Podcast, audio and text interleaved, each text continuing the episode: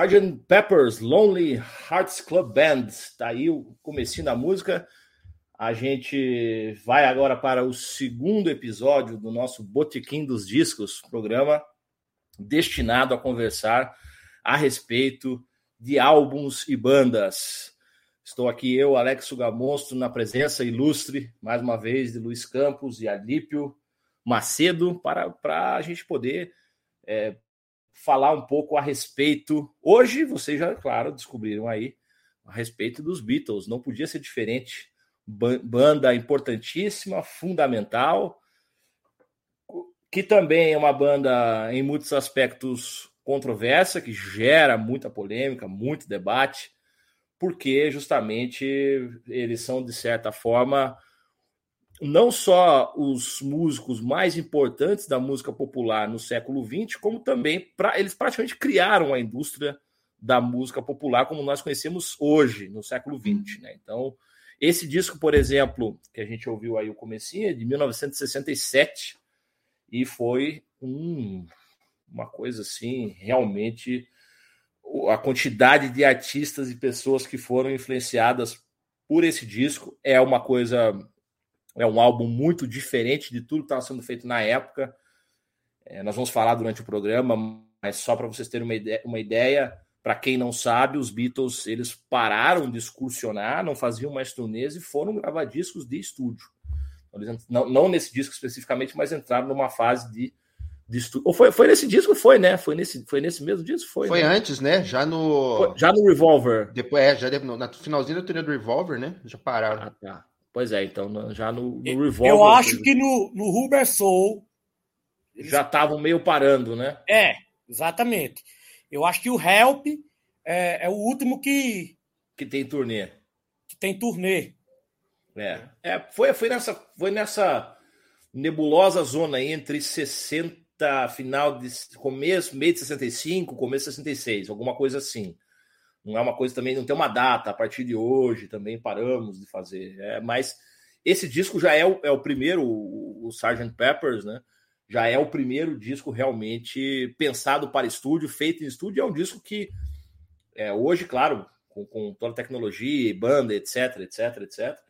É, inclusive efeitos eletrônicos e ligações de palco, que hoje tem uma tecnologia que não tinha na época.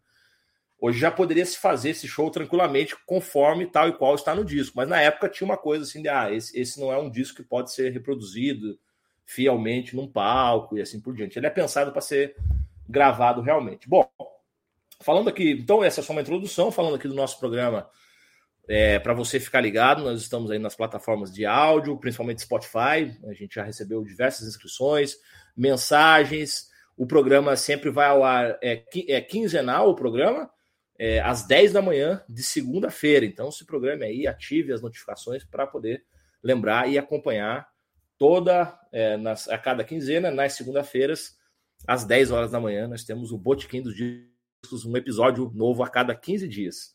E também é, muita gente pediu aí a lista das bandas citadas, dos grupos citados, dos álbuns que foram mencionados, os links, mas isso não vai acontecer, tá? porque foi uma decisão nossa aqui, da produção do programa, e a gente decidiu que é cada um por si. É, eu, eu, penso muito como aquele filósofo francês, o Gilles Deleuze. Deleuze dizia o seguinte: o que é uma aula? Se tem uma aula, ele dizia, eu dou uma aula. Se tem alguém dormindo, não tem problema, porque quando o cara acorda, o pouco que ele pega acordado é o que importa para ele.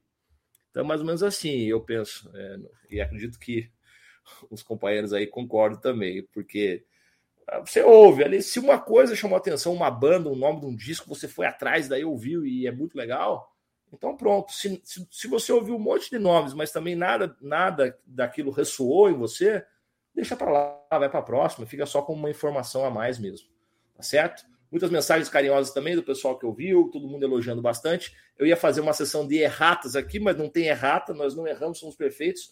Programa feito espontaneamente, sem nenhum erro. Né? É uma coisa. é uma coisa de louco, viu? Luiz Campos, deu seu salve para a turma aí. Fala, meu povo. Bom dia, boa tarde, boa noite, alegria estar de volta aqui hoje para falar da maior banda de todos os tempos. Não é nem a maior banda de rock, é a maior banda de todos os tempos, porque para mim, eu gosto de brincar até os The Beatles, né? Os The Beatles transcendem o rock. Eles foram uma banda de música, né? tocaram aí um monte de estilos diferentes, influenciaram um monte de gente diferente. Para mim, são sim, na música pop, os maiores compositores de todos os tempos. O Paul McCartney, para mim, talvez seja o maior compositor da música pop de todos os tempos. Talvez já tenha gente arrancando os cabelos aí ouvindo eu falar isso, né? Já vou concordar Mas... também, para reforçar a polêmica, eu já vou concordar aqui, tá? Então já fica aí. para mim, é, são os dois maiores gênios da música. Eu, um, é porque eu, eu digo que o, que o Paul da, da, música pop, porque o outro não é exatamente um artista pop. Mas para mim, os dois maiores compositores né, é, do século XX, para mim, são o Paul McCartney e o Miles Davis. É, aí fica outra polêmica, acho que é um programa que a gente tem que fazer mais para frente aí né? um só sobre o Miles ou um, sobre jazz, né? Mas aí é esse é papo para outro dia. E uma coisa que o Alex disse aí também das listas, o pessoal fica desesperado. Quem quiser, eu acho também, acho que eu falo pelos três aqui, pode procurar a gente nas redes sociais aí, Twitter. É, é mais fácil a gente dar dicas por lá e trocar figurinhas por lá do que vocês ficarem anotando loucamente isso, né? Mas é isso então. É, minha apresentação por enquanto fica por aí. Perfeito. Bem lembrado. É, a gente até respondeu um pessoal no Twitter que perguntou sobre nomes de bandas que a gente tinha comentado. E aí a gente respondeu, colocou os links, tudo tranquilo também. Mas na descrição do episódio não vai, porque. É, não, não, se não virem vem. aí, pô. É, não vem ao caso. Alípio Macedo, Potiguar, o Potiguar aí do núcleo. Saudações. É, aproveito para também agradecer pelas palavras carinhosas a respeito do primeiro episódio. Eu acho que vamos entregar um, um ótimo episódio, uma vez que há provavelmente três dos mais fanáticos bitomaníacos do, do, do país.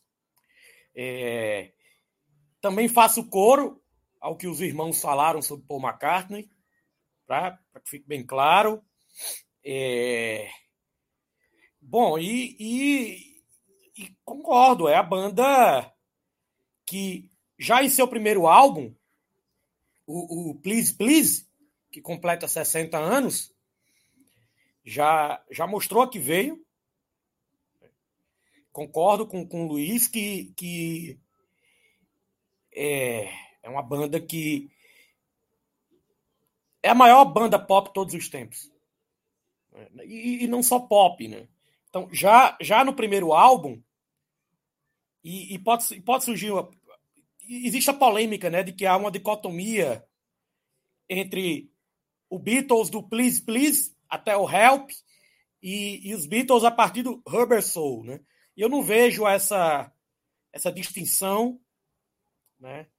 Então, o, o Please Please, que, que faz 60 anos neste ano, é, é um álbum que capturou, não só capturou a, a essência do rock and roll da época, como, como também transcendeu o, o próprio rock. E isso só se aprofundou nos álbuns seguintes. Então, esta, estas são as minhas palavras de, de saudações aos amigos, aos nossos ouvintes.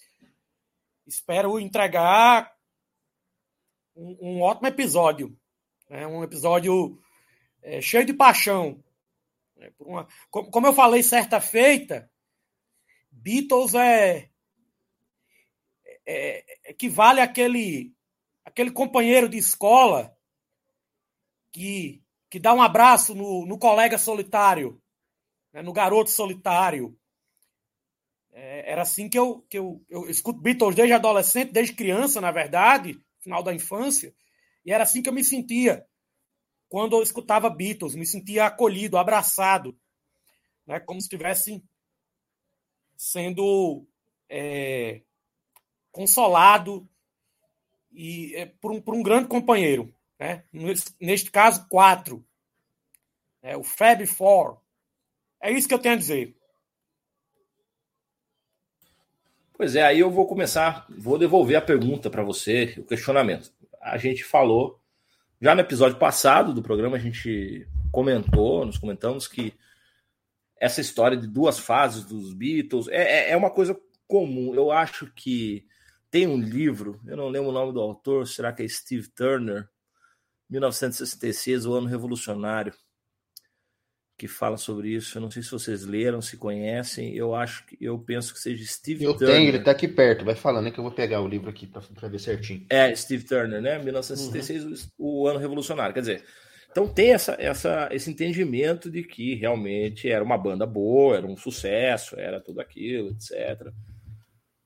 Mas que a partir de 66 tudo muda, né? quer dizer, os Beatles mudam de patamar. É, é bom, é bom, é bom assim dizer, porque a gente conhece muito a história dos Beatles, então tem, tem muitos ouvintes, muitas pessoas que não se interessam por história da música, não conhecem.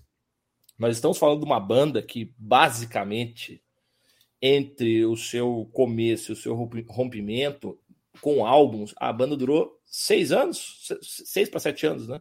É, sim, foi é. O Please Please Me é de 63. O Please Please Me é de 63, né? Eles mudaram de nome de Corman, né, para Beatles em 60, né? E 60. terminaram em 70, né? Então é. dá para falar aí quase 10 anos, né? Dando uma era de, de, de, os, quando eles chamavam The Quarryman, é, ainda, ainda não era com o, com o Ringo. É, é era outra era Isso foi né?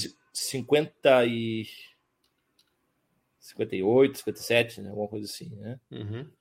Então, nós estamos falando, o, o, primeiro disco, esse disco que o Alip citou, Please Please Me, 63, e o último disco que eles conseguiram fazer juntos mesmo foi o, foi o Abbey Road 69, que é o Let It Be, como todo mundo viu lá, que assistiu no, no documentário no, no, Get Back, tá lá no Disney Channel, é um disco de 70, mas foi, foi meio montado pelo Phil Spector, o disco, é, os, eles não participaram da montagem do disco, inclusive. É, tem essa questão. Eles não participaram da montagem desse disco, foi uma coisa.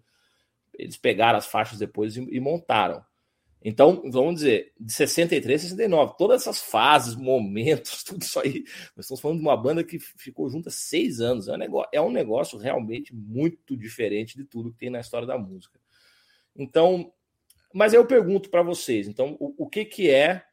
Por, porque existiam muitas bandas, muitas boy bands ou bandas que cantavam músicas de amor, etc. Naquela época, por que, que esta banda especificamente? Então, o que é que eles já, já tinham em 63? Aí pode ser Luiz Alípio. É, o que, que eles já tinham que os outros não tinham? O que, que eles já tinham nessa época?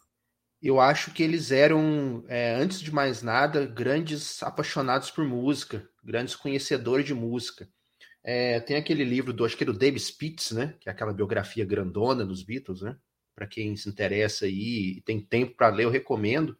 Lá a gente vê que eles eram meninos que ouviam muito rádio, passavam muito tempo ouvindo música, então eles tinham muita referência de muita coisa fora do, do desse rock and roll mais básico que eles tocavam também, mas que, que eles bebiam outras coisas, né?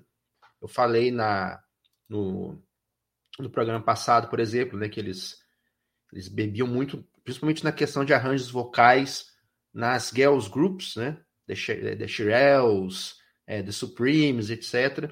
Muito na música negra norte-americana. É, aquela banda, o The Funk Brothers, né? Que era a banda da a banda residente da Motown, né? Motown, para quem não sabe, é uma a grande gravadora junto com a Stax Records, a grande gravadora da soul music, né? Da década de 60. E os caras ouviam muito isso, né? É, tanto que o, o, o, James Jamerson é o baixista favorito do Paul, né? E é um cara super desconhecido, é um cara genial, né? O cara tocou com, com Marvin Gaye e toda essa turma. Assim, é um cara, é um monstro do baixo. Então os caras traziam isso já, né? É, falei no outro, no, no, outro episódio também que o, o With the Beatles, né? Que é o segundo disco deles. Cachorrada tá latindo aqui no fundo. Que vai fazer aniversário esse ano também. With the Beatles é de, de 63 também. Eu não sei de que, de que mês exatamente. Mas ele é um disco que ele tem muito de black music. Então eu acho que é isso. Enquanto as outras bandas tocavam aquele rock and roll mais básico, ou skiffle, né, que o pessoal chama. Ele é, aquele... o, disco é de, o disco é de novembro de 63. Né? É, então no final do ano aí temos du... teremos duas comemorações de Beatles esse ano, né? é, as bandas inglesas tocavam muito aquele skiffle, né? Que era essa mistura de rock com, com country norte-americano, com folk music. Não era exatamente o rock and roll, né? Mas era algo muito básico. E eu acho que desde o começo, como a Lipe disse, é, eu não sei se, se dá para a gente falar, mesmo simplificando, de duas fases, né? O pessoal brinca, é a fase de terninho e a fase cabeludos. Eu acho que foi uma evolução, sabe? Uma coisa que foi indo de disco a disco, claro, foi se aprofundando. Não dá para comparar, por exemplo, o Please Please Me com o, o álbum branco, por exemplo. É, óbvio que é mais profundo. Mas eu não acho que foi um momento assim, sabe? Eles eram uma boy band, aí veio o Bob Dylan, deu uma maconhinha para eles, né? Eles fumaram a maconhinha com o Bob Dylan lá e pá, eles ficaram hips malucos. É, é tem um é. pouco dessa história, assim, uma coisa meio de conheceram fulano de tal, e aí fulano de tal apresentou não sei o que, mostrou um som X. Aliás, no caso deles é totalmente o contrário. É sempre alguém que ouviu o som que eles estavam fazendo e que de repente decidiu fazer outra coisa. Pois é, existe, né? Existe uma é. história, por exemplo, que, que o, o George ele conheceu a música indiana é, com, com os caras do The Birds, né? Os caras do The Birds apresentaram para ele. Fato, isso aconteceu, né? Mas é, toda essa questão do folk que eles já tocavam no Robertson influenciava também os, os Birds, né? Então não era assim, eles eram quatro meninos ingênuos que as pessoas de fora chegavam e traziam as coisas para eles, mudavam. Não, era um diálogo entre músicos, né? É claro que, por exemplo, beleza, né? O Bob Dylan ali deu a ganjazinha para eles, os caras talvez tenham influenciado, mas o Bob Dylan se eletrificou por causa dos Beatles, basicamente, né? Por causa do Birds também, mas ele também foi influenciado por esses caras que tocavam é, guitarra. E, né? e, e a a influência deles é uma coisa, depois nós vamos falar mais, mas só para o pessoal ter uma ideia. De exemplos de, de, artistas que regravaram os Beatles: né? Elvis, uh, Johnny Cash, Ray Charles. Uh, Ray Charles, Michael Jackson, Jimi Hendrix. Jimi Hendrix começou fazendo um cover, inclusive, do. do né, é, alguém conheceu o Jimi Hendrix fazendo um, um cover do Sgt. Peppers num, num bar, né?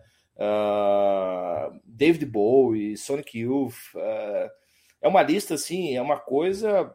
Aretha Franklin, Nina é, Simone. Exatamente, a falar da tem toda uma galera da Black Music aí que, que, que gravou sim, também. Sim, a, a, a, quem que fez aquela Here Comes the Sun? Sarah Vaughan, foi a Sarah Vaughan que fez? Uma... Eu acho que foi. Não sei, é. Mas enfim, então você vê, Elvis, Michael, é uma coisa assim muito.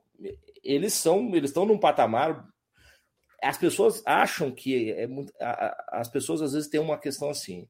O cara acha que o gosto dele vai porque ele não gosta do John Lennon ou porque ele acha Beatles chato, ou porque ele acha isso. Isso vai tirar os Beatles do patamar que, em que eles estão na, na, na, história da música. É uma coisa muito engraçada isso, né? Assim, as pessoas têm essa impressão de, ah, não, porque o fulaninho e tal, lá, o Zezinho das Couves disse que que o John Lennon é chato, então. É, aí... aí é uma questão, né, Alex, que as pessoas eu acho que confundem gosto musical com fato. Você não é obrigado a gostar de Beatles, ninguém é obrigado a gostar. Mas você negar a importância deles na música mundial, na música pop mundial, não é na música gringa só. Né? Não existiria Tropicália no Brasil se não fosse os Beatles, por exemplo. Não existiria Jovem Guarda. Não existiria Roberto Carlos se não fosse Não existiria, eu vou além, Luiz não existiria trio elétrico. Quem, quem falou Exato. isso, quem falou isso não, não é uma invenção minha. Quem falou isso foi o Armandinho, que não é o Armandinho do Fuma, Fuma, Fuma, olhar de bananeira. Não é esse Armandinho, é o Armandinho da Bahia, que ele é, ele é filho do Dodô ou do Osmar, não, não lembro se ele, ele é filho de algum deles lá. Mas ele conta que o Dodô e Osmar e ele ouvi, ouviram, e daí a partir daquilo ali, o Luiz Caldas, né? Os caras ficaram malucos com aquilo ali. E a partir daquilo foi que eles começaram a encorpar, daí, claro, trouxeram os ritmos, né? Ijexá, etc e tal, para dentro do trio elétrico, mas foi influência dos Beatles. Então, a, a Mutantes, não precisa nem dizer, é, Mutantes é... é impossível imaginar como seria a música pop hoje em dia. E quando eu falo música pop, as pessoas também é difícil, né? A gente tem que ficar explicando as coisas assim, porque esse negócio de, de nomenclatura na música é complicado. Quando a gente fala música pop, amiguinho, que está ouvindo, a gente não está falando só da Madonna, nada. Tudo é pop. O Iron Maiden que você escuta aí na sua casa é pop. É tudo que vende, tudo que é popular, né? E aí a galera que gosta de coisa mais pesada, às vezes tende a, a criticar. Né? Não existiria o Black Sabbath sem os Beatles, por exemplo. Né? O Ozzy é. era um fanático por Beatles. Então a sua banda é. aí, a tua banda polonesa que você gosta aí, que mal sabe afinar uma guitarra com a, com a cara pintada de urso panda aí, não existiria se não fosse o Black Sabbath, não existiria se não fosse os Beatles, meu menino. Né? Então você odeia os riffs malditos dos Beatles. Né? É, o Helter Skelter, né? Exatamente, é. né? Tem toda uma briga aí, né? Se seria o se o Helter Skelter seria o primeiro heavy metal, né? Tem todo um algumas pessoas vão falar que sim, outras pessoas vão falar que não, né? Mas sem dúvida é uma música muito pesada para a época, né? Muito Exato. diferente. Nervosa. Nervosa, Nervosa né? Sim. E, e, o, e, o, e o pessoal do Black Sabbath fala que, é, que era bitomaníaco. Pois então, é. é. É complicado isso, né? E, e, a, a, além disso, o Please Please abriu caminho para aquelas bandas supostamente mais pesadas do que os Beatles, né? como The Who, por exemplo. Sim, Banda de que todo mundo aqui gosta, eu acredito. Né? É, o, o chamado Liverpool Sound, né? Abriu, abriu caminho para essa cena. Toda. Uma outra banda que é, que é genial que com certeza vale um programa mais para frente, que é uma banda contemporânea dos Beatles, que é também um dos maiores, dos, dos maiores gênios aí, foi muito influenciada e existia uma influência, é, uma, uma dialética de influência, é o Beat Boys, né? Todo o trabalho mais revolucionário dos Beat Boys aí foi é, influenciado pelos Beatles. Depois, né, houve a, a influência reversa, né? Então, assim, Sim. É, o, é Paul, o gosta, isso, né? né? É, o, o Paul fala para ele a melhor faixa do, do, pop é God Only Knows, né? Do, Exato. Do, do, do Pet Sounds, que quem escreveu foi o Brian, Brian Wilson. É, Brian é, Wilson. É, tá lá como Beach Boys, mas é aquele disco é do, é do Brian Wilson. Brian Wilson solo, né, basicamente. Solo. Que, é o, que, que para mim também é um dos maiores gênios da, da, da história da música pop também. Com né? certeza. Né? Reza a lenda aí que ele ouviu. Ele ouviu o Rubber Soul, né? É, o Rubber Soul. Foi o Rubber, o Rubber Soul que mudou tudo para ele. E aí ele pensou, tô fudido, é. né? Como é que eu vou Sim. responder? Isso aqui é o disco pop perfeito, cara. O que, que eu vou fazer com isso daqui, né? Mas existe, Alex, fazendo um parênteses aí, eu tava conversando com um amigo meu que é bitomaníaco, mais do que eu, e aí é, ele tava. Ele levantou uma teoria aí, que aí só perguntando para os caras mesmo dos Beat Boys o que aconteceu. É, como os caras eram americanos, né, norte-americanos, muito provavelmente eles devem ter ouvido a versão americana do Rubber Soul, que é um pouco diferente da, da, da versão é, britânica. Você Sim. tem umas músicas diferentes, tem umas músicas do Help misturadas ali. A gravadora montou o Rubber Soul é, norte-americano para ele ficar mais folk. Os caras tiraram as músicas mais rock and roll, colocaram umas músicas mais folk. Então é uhum. engraçado a gente parar para pensar nisso, né? Às vezes a gente pega, hoje em dia a gente só escuta o, o Rubber Soul é, britânico, que é o que ficou, né? E a gente para para pensar, pô, provavelmente o cara escutou uma versão diferente da que a gente escuta, né? Então, assim, pra gente que é nerd musical, essas, esses pequenos detalhes fazem, fazem muita diferença. É, o, nessa época, para quem não sabe, tinha esse costume no, no Estados Unidos, eles faziam isso aí, eles colocavam lá, montavam os discos, vinham os discos de fora, os caras montavam para distribuir de acordo com, com o público. Na Inglaterra também, vice-versa, né? Bandas, bandas dos Estados Unidos também. É porque nos Estados Unidos, não, desculpa, na Inglaterra você tinha a cultura mais forte do single, né? uhum. de lançar aqueles compactos. Então, os, os grandes hits, por exemplo, das bandas dessa época, dos Beatles, dos Stones, The Who, às vezes você comprava o disco e o hit não estava na, Sim. No, no, disco, né? E aí ah, no caso dos Stones, muitas músicas as pessoas que as pessoas conhecem dos, dos Rolling Stones não estão em disco nenhum, né? Elas estão Sim, tem um amigo meu é. que é fanzaço do, do, dos Stones, e mesmo assim eu sou amigo dele ainda, né? Ele tem esse, esse defeito aí. mas ele, ele comprou. A primeira coisa que ele fez foi comprar todos os LPs, ou quase todos, e a música favorita dele era aquela Paint Black. E ela não tem disco nenhum. Nem ela tem só na versão. Ela é da. Ela só encontra ela na versão americana do Aftermath. Ela na versão Sim. britânica não tem ela, né? Então, é, é isso, era um, isso era uma prática muito comum que de certa forma Don't tem. Let Me Down não tá, né? Don't Let é. Me Down não tá no Lady B. Pois é, ele saiu na, só no Lady B Naked depois, né? É, exatamente. Na versão que aqui a gente teve acesso, que eu tenho aqui em vinil, em CD também, eu, eu tenho em outros outros LPs dos Beatles, né? Mas todo mundo pensa, né, que é curioso a gente Down, parar para pensar hoje, né? A gente parar para pensar que de certa, de certa forma a cultura do single voltou. Você vê o Spotify, é. por exemplo, a galera lança uma música, lança duas músicas, né? Então assim são singles. É, é porque é porque é o seguinte, eu, eu, falando agora de como compositor e músico e que, que trabalha com Spotify, com plataformas, a plataforma faz o mesmo esforço para um single que ela faz para um disco. Exato. O, me, o, mesmo esforço de impulsionar a tua música. Então, então compensa, entre aspas, muito mais para a plataforma. Porque o que acontece? Se você lança um disco, por exemplo, e depois você fica, sei lá, um ano, dois anos sem gravar, a plataforma entende que você está inativo, que você ou parou de fazer, ou que, enfim. Agora o single não. O single, se você lança um a cada três meses, a plataforma fala: ah, o cara está produzindo, então vamos dar uma ajuda para ele entrar nas listas, entrar nas playlists, para entrar, entrar na visibilidade de alguém que curtiu coisas parecidas, etc. Então, realmente, hoje, hoje vários artistas você vai procurar alguma coisa, só tem single, single, single, single. Voltou um pouco essa lógica dos singles, com a exceção de que, salvo raríssimas exceções, é, o artista não, também não ganha dinheiro nenhum com esses singles, porque na época que estourava esses singles, os caras, os caras às vezes ficavam ricos. Sim, pro resto vendia... da vida, pro resto da vida. O single vendia single. muito mais do que o, do que o claro, disco, né? O single, ele era o adolescente, o pai dava o, a, a graninha de mesada ali, o dinheiro da semana pro, pro, pro moleque, pra menina, ele comprava o single, né? O, o, LP era uma coisa de adulto, né? O LP era um preço de um livro hoje em dia, né? Sim. E os Beatles foram a banda que, que, mudou essa cultura também. Né? O que imperava antes era a cultura do single. Quem começou a pensar é, mais uma coisa que os Beatles foram revolucionários e que influenciaram né, durante décadas, essa cultura do álbum pensado como uma narrativa, né, como 10 músicas, 12 músicas, né, que, que vai ter desse lado, do outro. Isso não tinha. O cara lançava uma música ali do lado A, lado B, às vezes o lado B.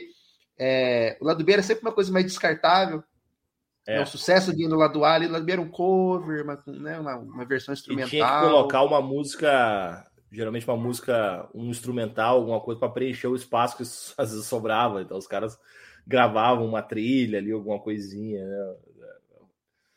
pois é, e os assim. Beatles até nisso, né? De novo, os caras, os caras eram uma banda que, por exemplo, para gravar o Please Please, os caras chegaram com 12 músicas, muito mais. Você pegar as, as demos, né, as, as gravações Sim. antigas, tem no, no, Anthology, né? Você tem lá, nem eu falei no episódio passado, os caras tocavam de tudo, cara. é, eles, eles eram, né? É, eles eram, assim, é uma coisa impressionante a, a capacidade de produção, principalmente no começo, né? Depois o George também, mas no começo, principalmente o, o Paul e o, e o Lennon, ou Lennon e McCartney, como saía, né, oficialmente. Uhum era uma coisa assim absurda. Os caras escreviam, sei lá, 10 hits a cada seis meses. É, era uma coisa, é uma coisa inigualável. A quantidade de músicas boas, interessantes e fortes que eles conseguiam fazer num espaço de tempo muito curto. Para quem se interessar, aí tem as gravações antigas deles, deles em coletâneas na, na, na BBC de Londres, as apresentações na rádio. É, tem de tudo. Eu falei, os caras tocam desde de Chuck Berry a Bessame Mútuo, a, as, as, são basicamente covers as gravações da BBC. As grava as, a qualidade da gravação em alguns casos não são tão boas. A gente tem que pensar que são transmissões de rádio é, ao vivo na década de 60, né? Então, assim, isso é para quem é muito fã mesmo. Mas é, é assim, é, é como eu disse no começo, eram pessoas que ouviam muita música, muita música. Então eram, eram, os caras eram, tinham um conhecimento, principalmente como o Alex disse no começo, o John e o Paul, os caras tinham um conhecimento enciclopédico de música. Né? Hoje é mais comum, né? Que a gente tem mais facilidade de informação, tem é. internet, a porra toda. Os caras não tinham. Então, assim, é absurdo, é absurdo o conhecimento musical deles. É, e, e não só musical, é o, o Lennon, por exemplo, a, o texto dele, as músicas dele são, pelo menos na época dos Beatles, depois não tanto, mas na época dos Beatles, é, é, as letras eram muito influenciadas pelo, pelo Dylan Thomas, que é um poeta inglês. É, então tem uma coisa assim da metafísica do desespero, uma coisa é, uma coisa do espírito inglês também que ele que ele puxava da poesia. Então também não era uma coisa assim como as pessoas pensam, ah, Porque tem aquela história, ah, é, é, é papo de namoradinho, mas, mas, isso aí é só uma. É, é uma, eu adoro, eu adoro observar já no Please Please Me as diferenças, as diferentes nuances entre as letras do Paul e as letras do John. No primeiro disco, nessas letras ingênuas de relacionamento, você já percebe. Todas as músicas é, onde os relacionamentos dão errado, né? Tem aquela, né? O, o, o John vai falar. Ah, se você se, se, ele te ama mais do que eu, tome o anel, né? Devolva o anel de, de, de, namoro e vai com ele, né? Tem essas coisas, né? Eu nunca fui feliz. Ele tem a coisa mais, mais angustiada. E as músicas do Paul, você tem o, a realização é, mais com mais sucesso do amor, né? Sim, então, sim. É sempre então, mais positivo, é, é, um amor mais positivo, realizado, etc. Exatamente. Aí você mas, mas como foi a? É curioso, mas como foi a vida dele, né? Com, com a Linda lá. E, pois é, né? O, o, o John já com uma vida muito problemática desde, desde casa, né? Desde a criação, né? Que a mãe dele faleceu muito jovem. Ele foi criado por uma tia muito, muito severa, que amava ele, mas era uma tia muito severa. Isso, inclusive, Alex, fazendo um parênteses rapidinho antes de passar a palavra para vocês, é um caos de Beatles aí. Eu vi, eu vi muitos anos atrás, um, um, muitos anos, há um tempo atrás, um metaleiro é, que tinha compartilhado uma foto do John é, na qual ele estava com aquela camiseta escrita, escrita, Working Class Hero, né, que é o nome de uma música da carreira solo dele também, né, uma música bem dilanesca, por sinal. E o sujeito fazendo chacota, né? Olha, Working Class Hero, como pode, John Lennon? É de uma imbecilidade completa, né? Porque ele é um, ele é um sujeito, os quatro, né? Eram pessoas que vieram de famílias proletárias. Claro, pobres, os caras né? vieram do subúrbio de Liverpool, pois, pois é, cara. O cara mesmo, tem assim, total né? conhecimento de causa. O John, Lógico. principalmente, cara. O John dos três, dos quatro ali, ele era o mais, o mais humilde ali, né? Mas esses caras são os que comemoram né, a, a, aniversário da morte do John Lennon. Então, assim, é um nível de ignorância. Pois é. Tão abissal, é uma coisa assim que, olha, é, não tem, a gente não consegue nem descrever tem certas coisas, isso aí que você falou, ah, tem, tem, daí tem aquelas fotos que viralizam, ele tá com a Yoko, aí esperando a empregada arrumar a cama para poder é. cantar a revolução. É um monte de bobagem, um monte de lugar comum. Beleza, Gente... ninguém aguenta mais escutar Imagine, ninguém aguenta mais, mas assim. Sim, é chato mesmo, né? tudo bem. Tem é. toda uma, tem todo uma, uma, um background da, de vida dele e tal. O Imagine eu acho um disco maravilhoso. Eu pulo a Imagine, né? Não é nem por causa da letra nem nada, porque eu não aguento mais a música, mas o disco. Ah, eu também. Si, é bem legal. Eu também. E uma letra do uma música do Imagine que que reflete essa essa questão complicada do Lennon com as mulheres é, é, a, é a Jealous Guy, né? eu acho Sim. que é do Imagine, né? É do Imagine, é do Imagine. É bem é. confessional, né? O, eu acho legal isso, porque o, o John ele tem, ele tem um, os álbuns solo dele, principalmente, tem, são basicamente um diário da vida dele, né? Um diário do relacionamento. Eu estava escutando esses dias o, o, Mind Games. Eu adoro Mind Games. É o meu a favorito. capa do Mind Games é, é esquisitíssima. É dos, dos, Mas... dos, discos do, dos discos do John, dos solos, é, é o meu favorito. Pois é, é eu adoro aquela também. capa lá, Lipe. O pessoal, antigamente, eu vi o pessoal falando que aquela capa era uma capa romântica, etc. E não é, né? Você vê que ali você tá, você vê muito mais um distanciamento dele da Yoko, né? Aquela coisa da é. Yoko como uma montanha, né? E ele minúsculo. Uma Yoko é, inacessível, né? Exatamente, né? É. Escasso. Para quem não conhece, que normalmente o pessoal só conhece os dois primeiros, né? Do John, né? O, o Plastic on Band e o, e o, e o Imagine, né? Mas ah, o, uma... eu gosto muito do Mind Games. Tem uma coisa interessante sobre essa, as letras, né? Do John Lennon, né?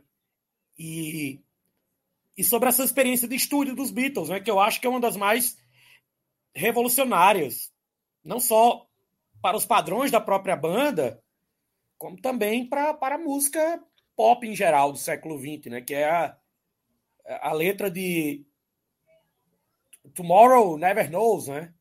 É a minha música favorita dos, dos Beatles. É, que ele, ele escreveu e, e e ele, e ele próprio descreveu como sua primeira música né, psicodélica. E o Alex citou as influências literárias dele. Essa letra ela tem ecos do, do, do livro de Timothy Leary, é assim, né? E Exato. Richard Alpert, é o é, The, The, Psychedelic Experience, né?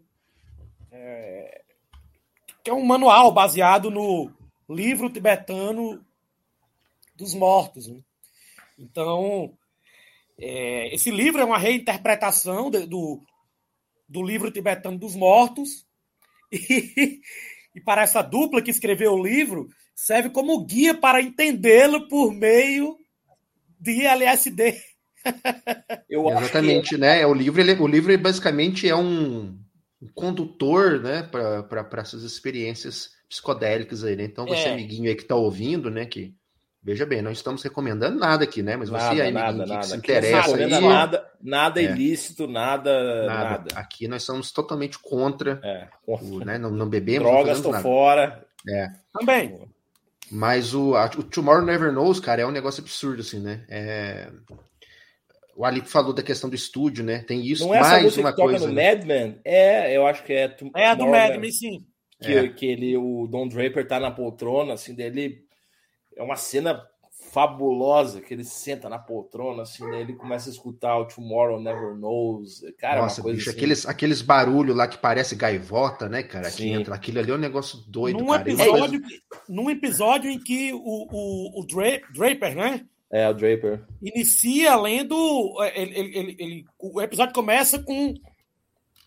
Ele, ele tá lendo Dante. Dante na praia. Dante, ele tá lendo Dante na praia, exatamente. Ele tá lendo Dante na praia. Aliás, é essa série também é uma coisa assim, é uma obra de arte, é uma coisa é, sensacional, uma das melhores coisas da televisão aí do, do século XX, com certeza. É século XX para século XXI já, o Mad Men. Eu vi, eu vi, é, porque você me recomendou. Eu, eu, não, eu, eu não tenho muita paciência para séries. Né?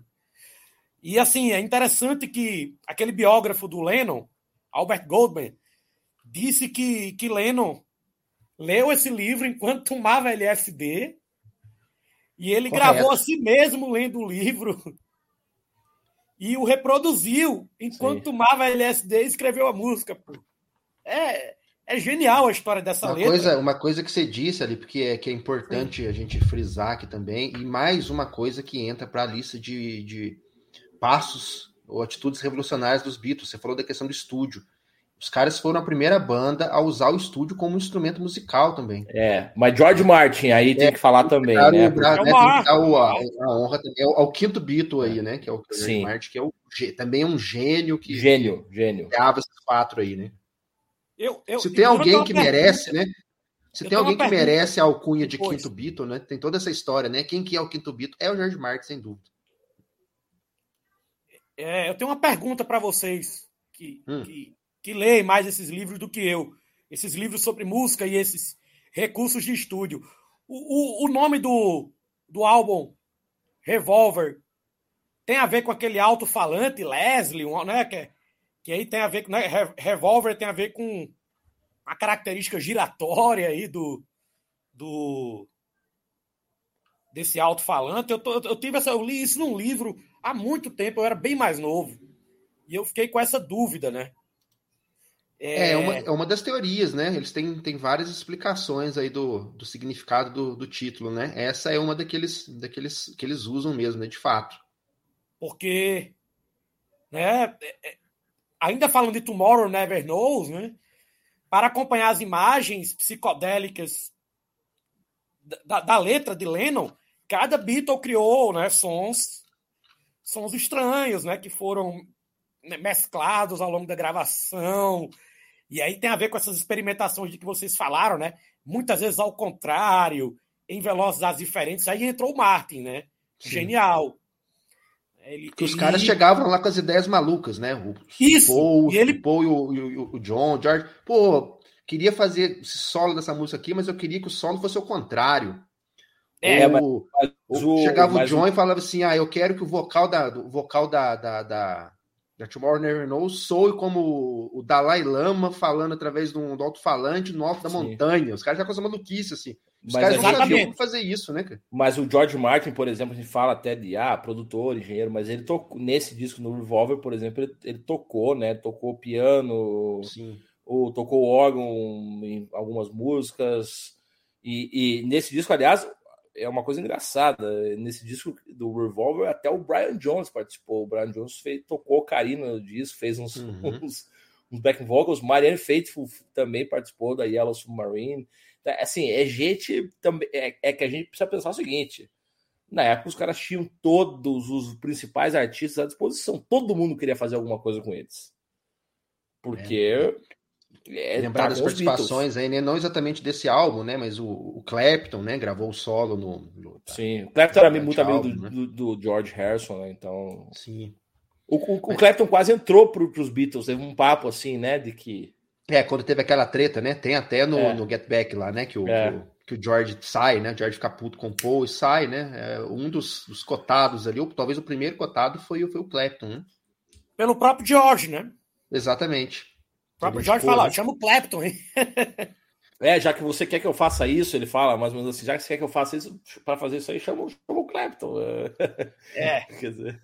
Mas eu fico imaginando, vocês, vocês falando aí do, do Tomorrow Never Knows, né? Fico imaginando a, a, a cara do, do, do George Martin quando chega, chega o John para ele fala, né? Eu quero que o, que o vocal seja como é, mil monges tibetanos cantando no alto da montanha. Puta, como eu vou é, mas essas isso, né? coisas, né? mas essas coisas, sabe que essas coisas assim, quando a gente grava é, eu sei porque eu estava gravando recentemente. Quando, quando, quando a gente começa a gravar, tem umas coisas assim que saem desse, desse tipo de percepção mesmo. Às vezes não é. É muito raro um compositor, um criador, um artista, alguém. É, pode acontecer, é claro, mas assim, às vezes a pessoa, o cara não vem com uma ideia assim, ah, faça isso, toque isso aqui, é, um, né, use lá no, uma nota diminuta, use uma escala assim, assim.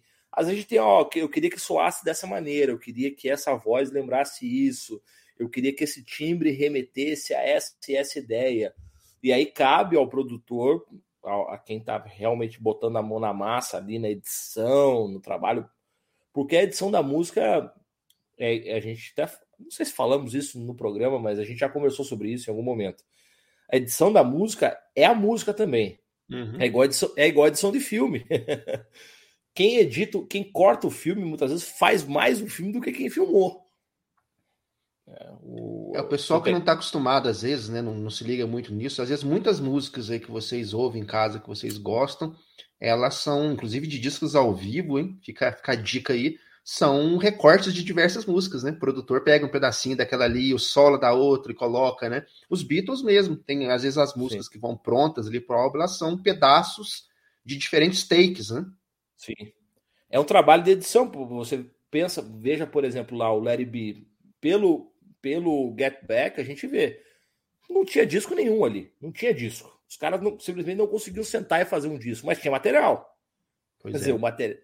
O material estava ali, os caras estavam tocando. É, inclusive algumas das versões que foram pro, pro, pro, pro Larry B são gravadas do, do, do, show no telhado, né? Pedaços, né? Tem pedaço Sim. do estúdio, pedaço do show do telhado, Sim. tudo tudo colado. O né? cara, pega o, que tá, o, o, cara pega o que tá funcionando melhor. Então, Exatamente. aonde.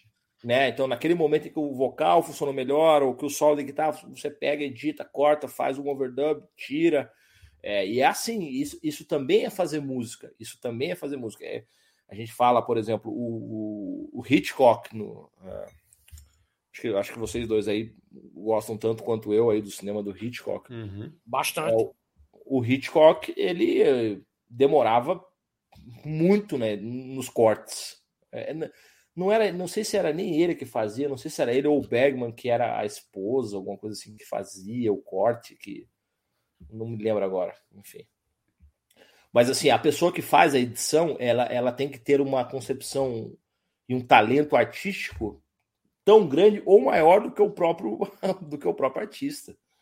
Ela precisa ter uma concepção dessa. Então, quando o cara chega com uma ideia, quero que soe assim, assim, assim, cabe justamente ao, ao produtor interpretar aquilo e, e tentar é, decifrar e, e, transformar em linguagem de música.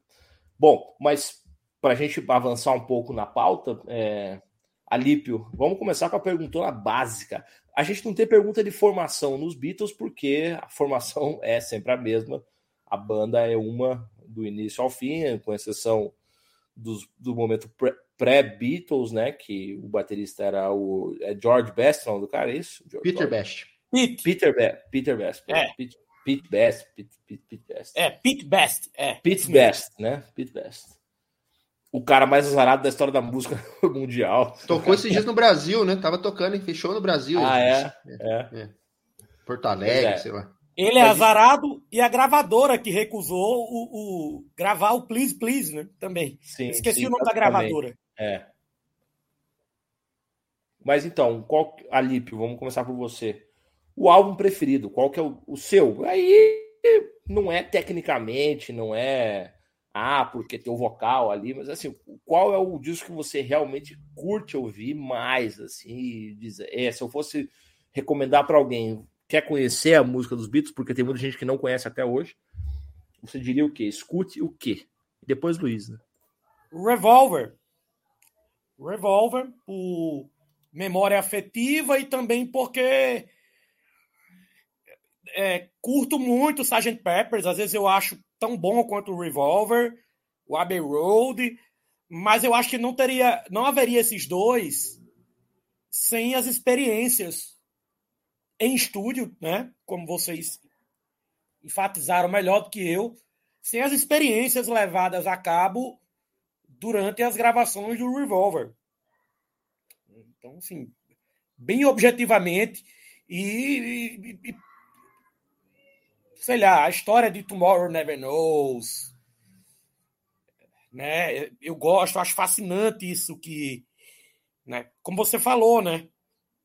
George Martin por ter essa visão do todo, né? Essa visão mais orgânica, ele conseguiu, né? Ele permitiu que o grupo experimentasse no quanto quisesse nesse álbum, né? que que também aí vocês podem me, me corrigir é, e fazendo uma ponte com a pauta anterior, né? Não não tô fugindo da pauta, né? Essa esse papel de edição que você, Alex, sublinhou muito bem, é, é, eu acho que foi iniciado na, na, pela, pela chamada música concreta, né? A música concreta, né? que é um tipo de música eletrônica que surgiu em universidades, feito por músicos eruditos, que usavam sons aleatórios, de origem diversas, as, as distorções, a, a, as edições através de corte da fita magnética. Então, o, o, o é, você, poxa, eu acho fascinante né, a, a, a história da gravação dessa música, não apenas dessa música, do, do Revolver, né?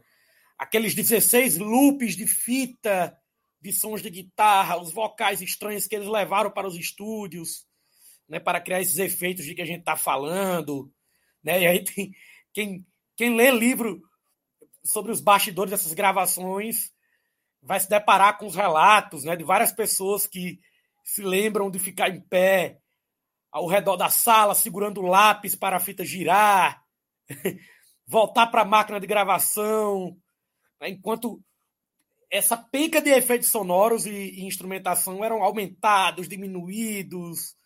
Eu acho isso, isso fascinante, né? É, então, assim, eu recomendo para os nossos ouvintes o, o Revolver. É, Sgt. Peppers, que foi o mote né, do início deste, deste episódio, e o próprio Abbey Road. E, e é isso, né? Eu acho que escutar o, o, o Revolver, Revolver é, é, entrar numa jornada. É, entrar numa jornada uma espécie de jornada né, iniciática. Né, e você tem, e não apenas a música, a música, a música é, Tomorrow Never Knows, né? O, o disco inteiro é, é permeado por esse caráter de, de jornada, né, iniciação mesmo, né, do ponto de vista espiritual, no, no, sentido mais amplo. Eu acho que. Eu acredito que, que, eu, que, eu, que eu respondi a sua pergunta né, relativamente bem. Não sei se fui convincente. Né? É isso. Deixar passar aí para o Luiz agora, né? Luiz, é, foi convincente, sim. Eu estou convencido que você acredita que é isso. eu estou convencido de que você está convencido, entende? Não é que você me convenceu, não, é que você. Eu, eu, eu senti a sua convicção interior em relação a esse é, álbum e a essa história. Isso eu senti. Mas, mas eu, fico, eu fico em dúvida, sabe? Às vezes, às vezes claro. eu escuto Sgt. Peppers e. E pensa, é esse. É o meu favorito. Aí claro. o Abbey Road também. São esses três, assim, sem. Sabe? Sem sombra de dúvidas. Às vezes o, o branco não, né? O branco não. Né? O branco é estaria em quarto lugar. É isso. Luiz. Bem, é... o meu álbum durante meu álbum favorito durante muito tempo foi o Abbey Road. Eu acho que para quem não conhece Beatles ou nunca pegou um álbum para ouvir, eu acho que é o melhor para começar, porque ele tem tudo ali deles. Tem rock and roll, tem blues, tem psicodelia, tem músicas mais românticas, tem o George desenvolvido enquanto compositor, plenamente já no nível do Paul e do John. É, talvez as melhores músicas do disco sejam as músicas do, do George. Tem um, já tem um rock mais pesado, né? Na, na, na I Want You, So Heavy, que já é uma coisa ali. Ali, ali já está a semente de bandas como Black Sabbath, Led Zeppelin, por exemplo, né, de, de, coisas que vieram depois. As bandas, essas bandas já eram ativas na época, né? Mas enfim, ali está o, o som desenvolvido sempre foi meu favorito. Então acho que ele, é ele é um disco entre aspas relativamente fácil, né? As, as, nas, nas, composições. Tem aquela música longa lá no final, etc. Mas ali tem tudo. Tem, a, tem as coisas mais orquestrais que o Paul sempre gostou de fazer. Então acho que ele é um bom resumo da carreira dos Beatles. O meu segundo, o meu segundo álbum favorito, com empate quase técnico entre os dois, sempre foi o Revolver. Depois, assim, perdia por meio ponto. Mas é, saiu esse ano né, a, a, a mixagem nova, né, o filho do, do George Martin remixou, né? E, e aí eu escutei com, com bastante atenção e atualmente é o meu favorito. Mas eu acho que ele é um álbum para quem não ouviu, e isso é curioso, porque ele é anterior, mas ele é um álbum um pouco mais difícil, para quem não está acostumado. Ele é mais experimental, né? ele tem essas coisas. Ele tem duas músicas é, que bebe na música folclórica indiana, ele tem mais experimentos de estúdio, ele tem mais influência de black music, de, de girls group, de arranjos vocais, então ele é um disco mais difícil. Acho que se a pessoa não conhece nada de Beatles, fora os, os sucessos né, mais pop, se pegar ele talvez não goste tanto. É, acho que é um disco para para ir um disco para iniciados. Se a pessoa tá, tá com muita paciência, com muito tempo, muita vontade de ouvir, é, a recomendação que eu dou mesmo é escute a discografia inteira, na ordem cronológica mesmo, né, se você tiver disposto a fazer isso. E ver a evolução dos caras, acho que é o melhor caminho. Mas se não, não a pessoa não tem tempo, né? Porque jovem não tem paciência para nada hoje em dia, pega o Abbey Road e, e aí você vai.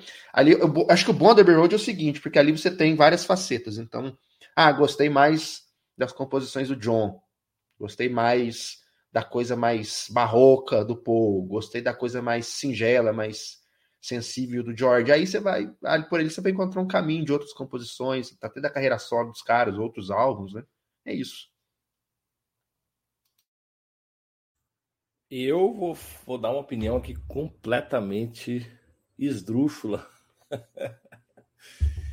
e vou divergir dos nobres colegas. O meu disco preferido, que eu acho na minha opinião, é o melhor disco dos Beatles, é o Medical Mystery Tour. Caramba! Gosto muito mesmo desse disco. É. Gosto do disco inteiro. Gosto do disco inteiro, escuto o disco inteiro. E para mim tem uma das músicas que, que, na minha opinião, é uma das músicas mais geniais do pop, que é Penny Lane. É, Sim, maravilhosa. Aquilo ali é uma coisa assim o, o que o Paul fez ali. Eu sabia. Eu sabia do que, que eu ia mandar esse disco ou essa música? Eu ia falar Penny Lane. É, é, Porque você é música... né? É, sim, essa música, essa música guardadas todas as proporções, etc., do meu alcance aí ínfimo e do meu público, enfim. Uh, mas me influenciou muito, influenciou muito a minha maneira de, de, entender a música pop. E o que eu faço também, um avant folk, que eu penso que essa música seja. É, o clima, as variações melódicas, a letra, a letra também, para onde ela vai, toda aquela jornada. Mas é uma música sensacional, uma música de menos de três minutos, mas é realmente é um feito enorme essa música. Essa música é um feito enorme. É, talvez entender o que essa música representou ali naquela época, né? Do, o disco é de 67 também. Então, poderia até ser um disco, poderia ser até o, um, um disco duplo, né? O, o segundo disco do, do, do Sgt. Peppers, talvez, pudesse ser, essas músicas uhum. estão aí. Elas são bem na onda do Sgt. Peppers. O Sgt. Peppers eu acho um pouco ainda. Como é que eu posso dizer? É um pouco. Ah, tem um pouco de planejamento demais, assim, sabe como? Uhum, com é certeza. Um pouco, é um disco um pouco planejado demais para mim, na minha concepção. Assim, um pouco. Sim, mas faz sentido. O Paul, né? Tem todo o conceito, né? Veio tudo ali é... né, da cabeça do Paul, muito e... bem construído. Sim. Então vamos fazer assim, daí o cara fala isso, daí é uma tal, tal, tal. É uma peça de teatro, de certa forma, né? Eles estão é, ali, é, eles estão é, interpretando diferentes bandas. O, o, o, Magical Mystery Tour é, é, um, é uma trilha sonora, né? Uma Exato. soundtrack lá de um, de um filme, mas, mas tem não, não só essa música, mas Strawberry Fields Forever também. Linda. É, a, a, própria. Que, que, eu gosto pra caramba, que é um, um troço completamente teatro do absurdo, né? Que é I Am the Walrus. É maravilhosa, loucura. É, que é uma coisa completamente absurda, né? I Am the e tá aquela coisa meio. que o John sabe... tinha isso, né? O John é. tinha isso de. de... É, eu vi uma história no livro uma vez que ele que as pessoas chegou a ter uma, uma chegaram a ter estudos universitários na época do, do pessoal tentar decifrar as letras dele. E aí ele ficou sabendo disso e ele começou a fazer essas letras malucas por gosto, que não, não significavam absolutamente nada, tipo glass onion. Porra, o que, que é uma, uma cebola de vidro? É Sim. porra nenhuma. E ele fazia Sim. isso para mim para tirar a chacota dos intelectuais. Ah, claro, os caras vão claro. ficar debatendo que porra que é o glass onion. Então eu acho, eu acho eu gosto muito desse disco, muito. Eu gosto muito de como esse disco foi gravado também. Eu acho esse disco ele é psicodélico na medida certa, mas ele tem umas coisas assim, tem uns melotrons, umas coisas percussivas, é...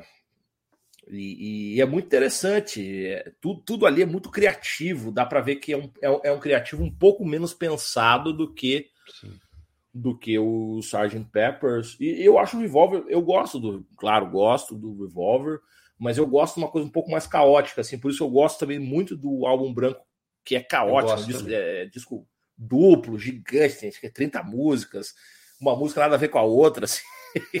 É, o, é, o, o, álbum branco é como se fosse vários, quatro álbuns solos colados ali, né? É, e daí tem umas músicas muito boas e umas muito ruins também, é, o que eu acho legal. O que eu acho legal. Charme, com certeza. É, eu acho legal também, porque eu sou meio contra esses discos, assim, com todas as músicas boas, sabe? Eu, tenho essa coisa, assim, eu não gosto. Ah, o legal dos Beatles, né, Alex, é que é uma banda tão foda, cara, que se tivesse, a gente tivesse com 20 participantes aqui, cada um falasse um disco, cara, todos, para mim, absolutamente todos são compreensíveis, cara. Sim, não é que sim. nem aquela banda, sei lá, ah, não é que nem o LED, que é bom, mas lá, ah, pô, eu gosto do House of the Holy. Hum, né? Aquela coisa Sim. assim, né? É, o, chega...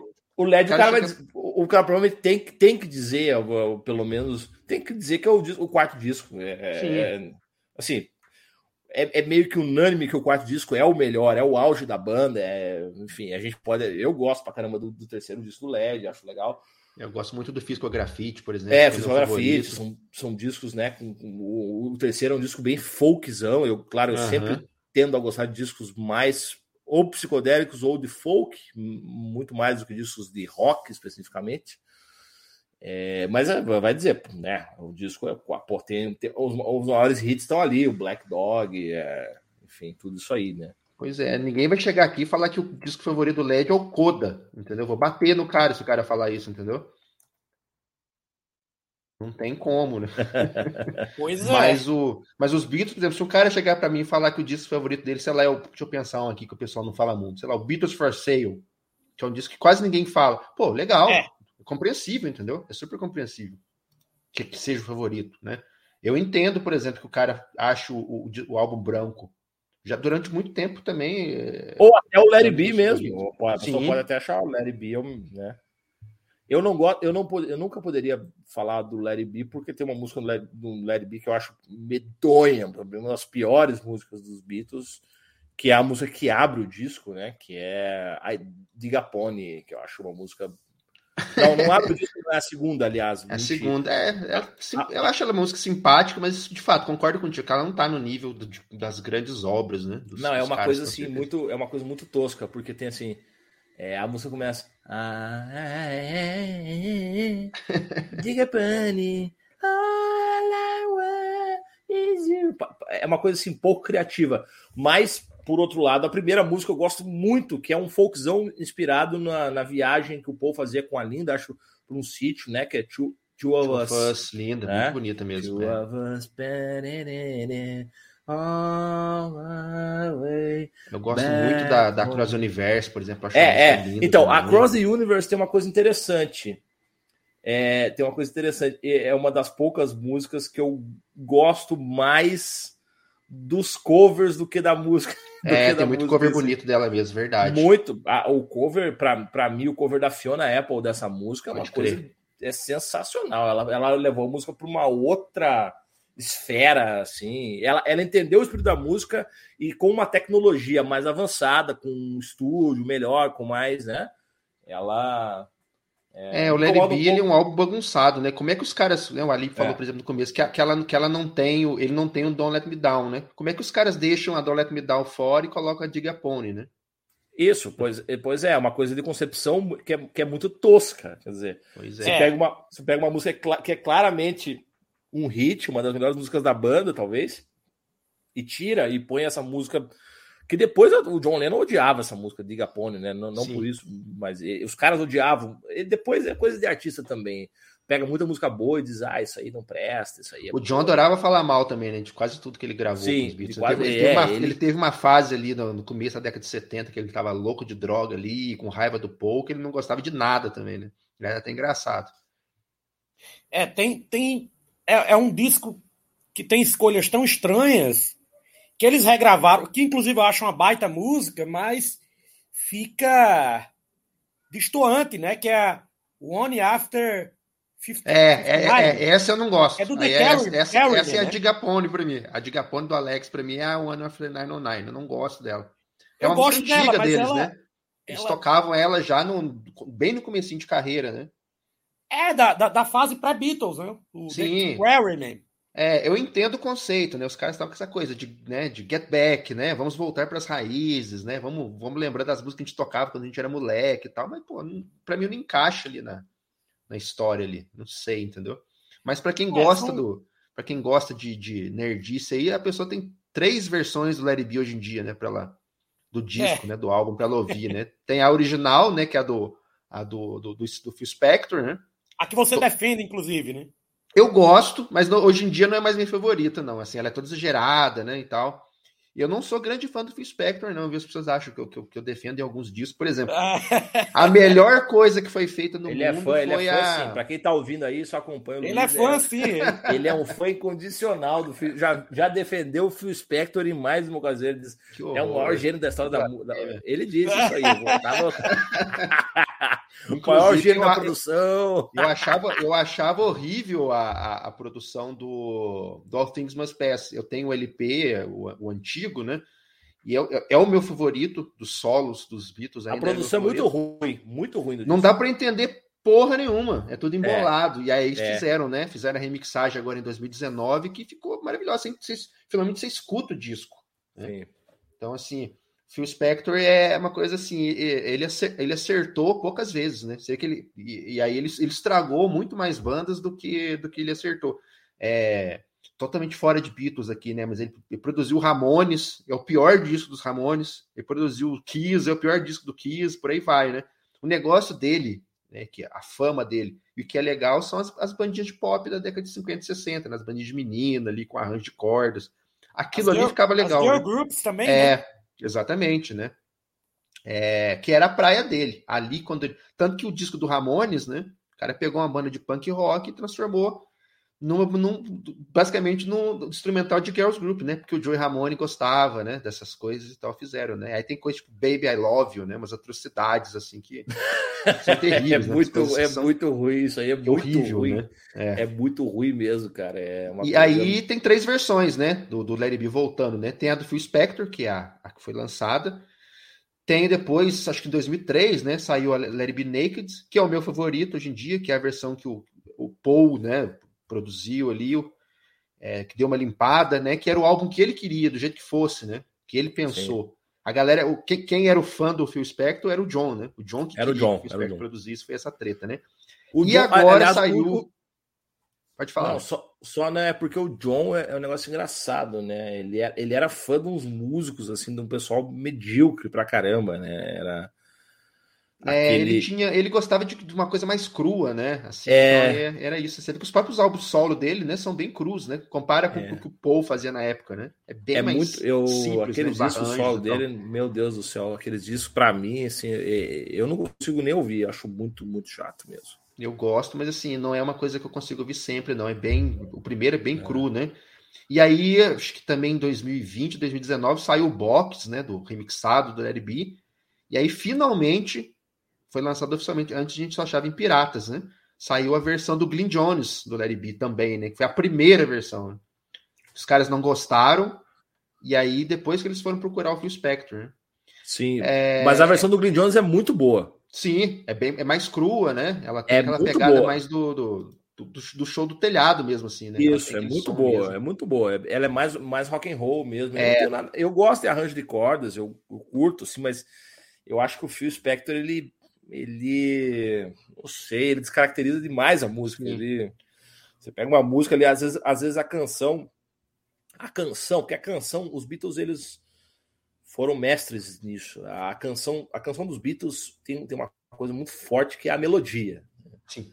Então, você pega assim, harmonicamente, muitas vezes é, nem é grande coisa, são, são harmonias relativamente simples ali, não são muitos acordes, não é uma coisa muito mas as melodias, né? Por exemplo, você pega falando do Robert Soul aí, a gente falou bastante. Beleza, você começa com uma música, musiquinha ali, Drive My Car, que não é, né? Tá, tá, ok. Mas depois entra Norwegian Woods, que é uma música puta, maravilhosa. Pra época, Putz, é uma das melhores. 65, cara. 65, né? Aproveito aí e recomendo, recomendo o cover do a versão do Milton Nascimento que tem no que tem no, no Minas, que é maravilhosa também. Sim, exato. Então, ah é, a gente não a gente falou das influências, né, acho que não citamos, mas o Clube da Esquina Clube não existiria Clube é da Esquina. puro, né, cara? Com não certeza. existiria sem Beatles. É a música brasileira, a música pop brasileira, isso é bom que o, o ouvinte coloque isso como assim, não existiria música popular brasileira sem Beatles. Com certeza depois, depois que os Beatles surgiram, mas assim. É, a música, toda, toda a música brasileira MPB, né? Pós-bossa nova, é, Beatles. Beatles né? É, é Beatles, exatamente. Então, o Clube da Esquina é. Então, é, aí você tem essas melodias maravilhosas, essas coisas assim que são interessantes e ao mesmo tempo qualquer um pode cantar, quer dizer, todo mundo pode, né? Cantarolar a música. É, isso, isso é muito interessante nessas melodias. E, e, e, e, às vezes o arranjo do Phil Spector tira um pouco dessa dimensão, assim, ele vai, mete aquelas cordas. É, não é de todo ruim, ele tem lá o seu mérito também, claro, não é, o cara não é um imbecil, era um gênio da indústria, principalmente, né? Era um maluco completo, inclusive morreu na cadeia, né? Ficou. Exato. Ele meio que apodreceu na, na cadeia, uma coisa assim. Ele era um cara né, bem problemático, né? Com... Muito. Ele, é. matou uma mulher, né, cara? Sim. Sim. Uma atriz de filme B, né? Isso, exato, justamente. Ele não lembra. É, era um cara que tinha tara, tara com arma, Atirou na né? cabeça da dona, cara. É, e, é... e, disse que não lembrava. Seguinte, Essa, né? esse né? álbum Pô, do esse, esse, álbum do Ramones mesmo que eu falei tem história, né? Eu não sou muito fã de Ramones, não, então conheço as histórias só por cima, mas tem, nesse álbum que ele produziu, que os caras reclamaram de alguma coisa lá para ele lá, pô, essa parte não tá legal, tal, e puxou a arma pros caras, entendeu? Vai ficar assim, e se vocês não gostarem, eu vou meter bala no vocês, velho. Era nesse nível, assim, de, de, de, gente boa que ele era. É, ele era, ele era completamente maluco. Ele era um cara muito problemático. É... Mas ele produziu é... acho que produziu um disco do, do Leonard Cohen, um disco bom do Cohen, né? O Death of a Ladies Man, que é um disco. É verdade. Que é um discaço muito bom. Eu vou até fazer uma confissão aqui, meio, meio cafona aqui. Ah, e o assim, disco. É... Ah, só, só deixa eu. Um outro disco que ele produziu que eu gosto, que é um discaço também, um disco sensacional, que é o River Deep, né? Do Ike da Tina Turner, que é. É, é quando, eu acho que quando ele, quando ele fica nessa, nessa seara mais é, pop, entre aspas, né? Menos rock and roll, acho que Sim. ele acerta mais, né? Sim. Tem um disco dele assim, aí é não, nem polêmico, uma coisa bobinha assim que eu acho legal. Ele tem uma, um disco de Natal, né?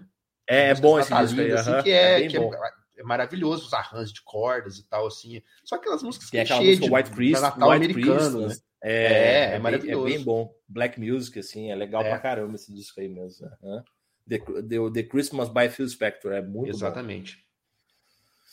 Pois é, então, é, e aí, Alípio, mas falando, bom, depois os Beatles romperam, então, fizeram tudo esse, todo esse alvoroço, romperam, e romperam cedo, né? Uma banda que durou pouco, romperam cedo, e depois gravaram os, quase todos, todos eles, né? Quase todos eles, não, todos eles gravaram discos, muitos discos é, em carreira solo. Desses aí, o que, que você recomenda de cada um? Vamos para não puxar muito a brasa para nossa sardinha, porque eu, eu, eu acho que eu ali para o Luiz nem tanto, mas eu, eu, eu, gosto principalmente da carreira solo do Paul McCartney, é, que para mim é a mais sólida, é a melhor. Mas vamos falar aí de, do, do, disco preferido de cada um desses, desses Beatles depois da fase dos Beatles. E se puder falar um pouco também ali, assim, o que, o que, o que, esses discos ainda é, devem aos Beatles, devem tudo, é Beatles também ou não. Essa coisa também de carreira solo é muito complicada, porque o cara sai da banda, mas o cara ficou ali imerso né, naquele processo criativo durante uma década ou mais, às vezes, e é muito difícil se livrar daquilo também e tentar fazer uma coisa própria. Do que, que você gosta mais do, dos discos solo né, dos Beatles e, e por quê? Assim? Bom, eu hoje, por muito tempo, meu favorito foi o, o All Things Must Pass, né? Do George Harrison. Hoje eu, eu, eu prefiro os do Paul, né? Sobretudo o primeiro. Apesar de ter aquela precariedade na produção, vocês podem falar melhor sobre isso, vocês entendem mais de questões como produção de disco, né? E bom, e tem muita, né? Muita coisa, né? Da, da... Por exemplo, no All Things Must Pass tem muita música do, do Jorge que era da. que ele compôs na época do. do Abbey Road, né?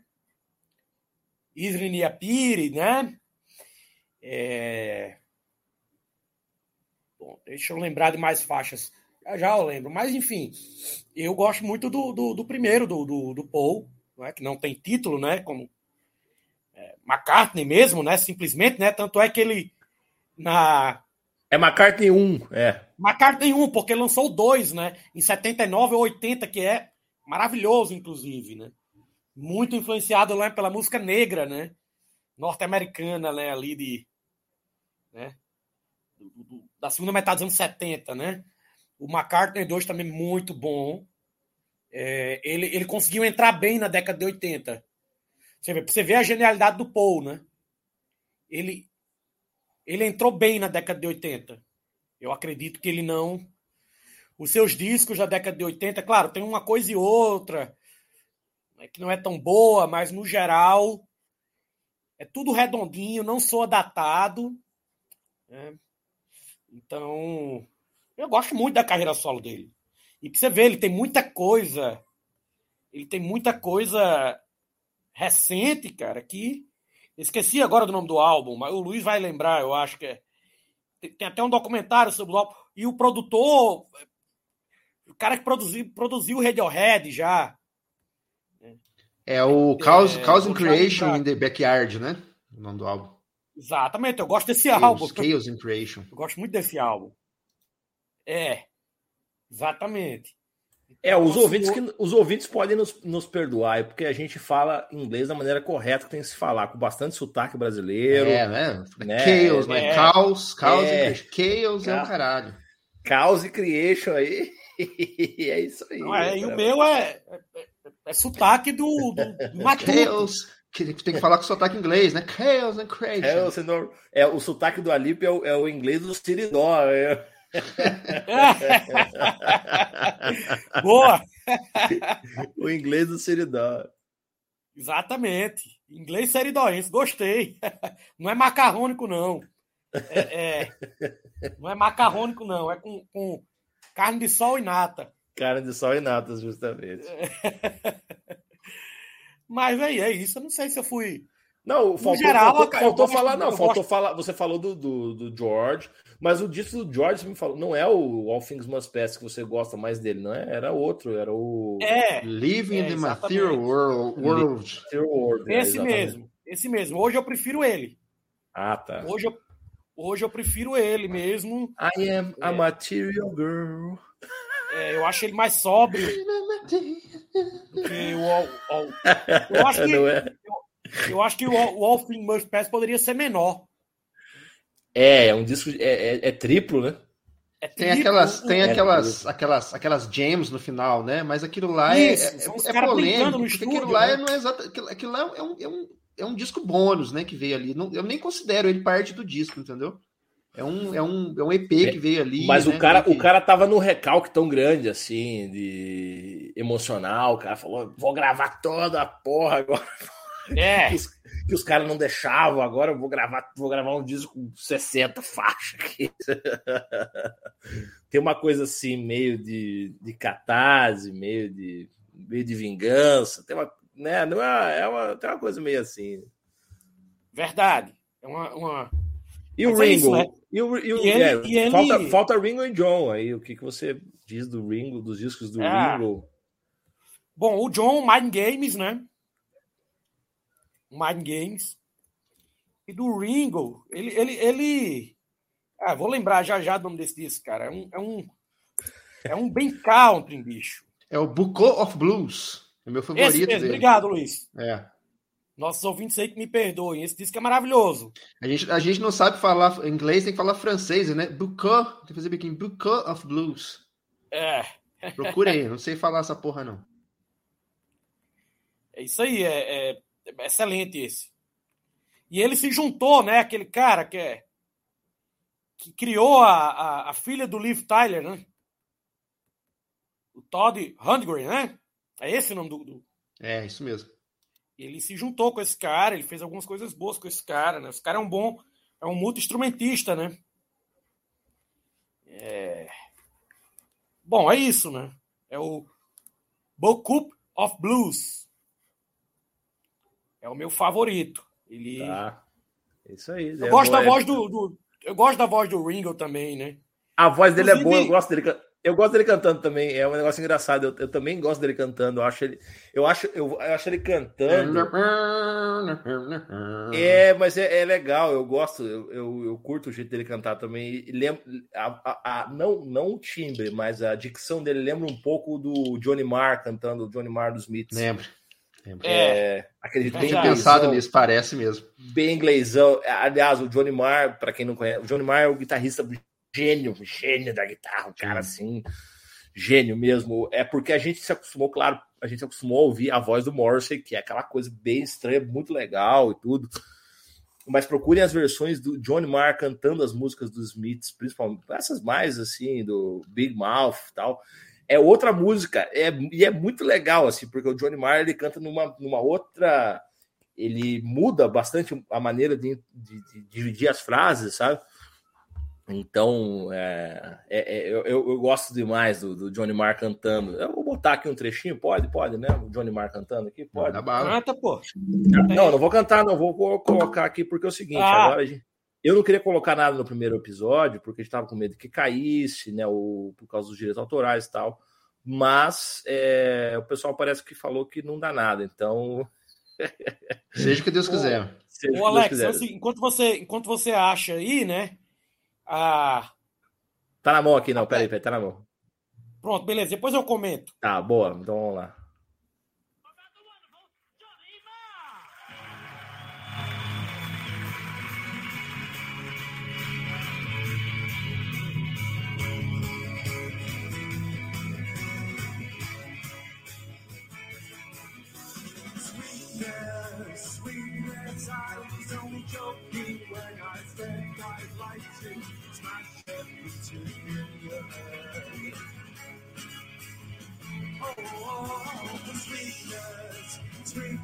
I was only joking when I said by rights. Eu gosto pra caramba, né? É isso aí. Deu pra ouvir aí bem, né? Deu sim. Não, deu pra ouvir. Posso fazer umas recomendações também, Alex? Do, de, de, o, de Alip, deixa o Alip fazer a observação dele aí. Daí ah, tá, fala aí. Não, é, porque é. assim, o, o, eu acho que o Ringo foi ele quem levou a influência da música country, né, para os Beatles, né? Com certeza. O Sim. Act Naturally, né? Começou com isso, né? Acho que é um cover, né? É um cover. E e aí, antes do, do Luiz fazer a recomendação, eu gosto do John Marr, eu gosto da parceria dele com aquele pessoal daquela banda de pós-punk. DD, né? D, não sei como é que fala, né? É... Eu não sei como é que fala. Mas eu gosto dessa dessa parceria dele com essa galera, dessa banda, né? É... DD. É, é isso. Deixar o Luiz falar. Então, é... eu estava pensando aqui quando vocês falavam, eu concordo com vocês que, em termos de carreira de geral, em geral nada se compara do Paul. Paul tem álbuns aí, né, inconstância e tal, é o melhor, é, de longe é o melhor. O meu favorito do Paul é o Ram. Falei o inglês bonito agora, né? O Ram, né? Ram. É o meu favorito. Para mim é um disco pop perfeito. Os arranjos, né? Descasso, uma coisa. Arranjos orquestrais. Esse disco é coisa de louco mesmo. É Quem o disco ouviu, mais Paul, né? É a cara dele, né, é cara? Orquestra, Coisa arranjo. de maluco esse disco aí. É uma coisa louca, assim, cara. É para quem quer conhecer o Paul enquanto compositor, saca? O que, que o Paul, como é o, como é compor como Paul? Qual, qual é o método Paul de composição? o que é que ele é um... entende por o que é que ele entende por compor e fazer música? É Exatamente. O, é o então, como, assim como eu falei que o, que o Abbey Road é o, é o resumo perfeito dos Beatles, acho que o Ram é o resumo perfeito do, do Paul. É, mas o meu disco favorito, como eu falei, é, de todos, é o, é o Things Must Pass. Ainda é o meu favorito. Mas em termos de carreira em geral, é o, o do Paul. Cara, o Paul tem muitos discos bons. Por sinal, o, o disco de 73, aquele Red Rose Speedway, ele fez 50 anos ontem, né, dia 19, a gente está gravando hoje dia 20, né? Fez também um descasso. Para quem for ouvir esse, procura a versão que foi relançada depois, que é a versão dupla. Porque esse disco ele era para ser duplo, a gravadora limou e ele lançou a versão simples, e depois, nessas versões remasterizadas, aí ele lançou a versão completa. São duas horas de música.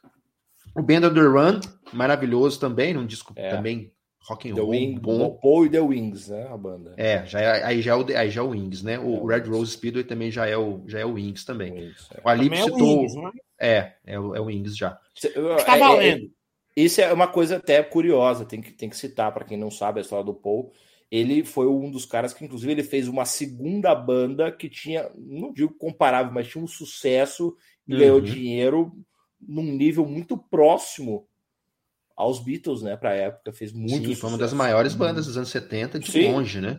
Sim, foi exatamente. Os caras faziam de banda, banda de rock, rock de arena, né? De lotar Exato. estádio, né? Estádio. Coisa que nem os Beatles faziam, né? Porque enfim, banda né, de estádio. Época, sim, é. Sim. Parceria é uma, é uma coisa... boa também com o Danny Lane, né?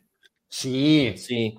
O Wings é, é, o Wings é tanto o Danny Lane quanto, quanto o Paul, né, cara? É a, a, a cria Danny Lane dois, é um né? gênio também. O Danny Lane sim, é um gênio da certeza. música. Sim. O Alípio citou o McCartney 2, né? Que é um disco mais experimental. Aí muita gente não gosta. Eu acho maravilhoso. Como ali falou, tem muita influência de, de funk dos anos 70. Alguma coisa até de música eletrônica é, europeia ali, de Kraftwerk. Dá para você sacar alguma coisa ali também, escasso. O Paul você pode pegar para ouvir quase tudo aí, cara. Os atuais também.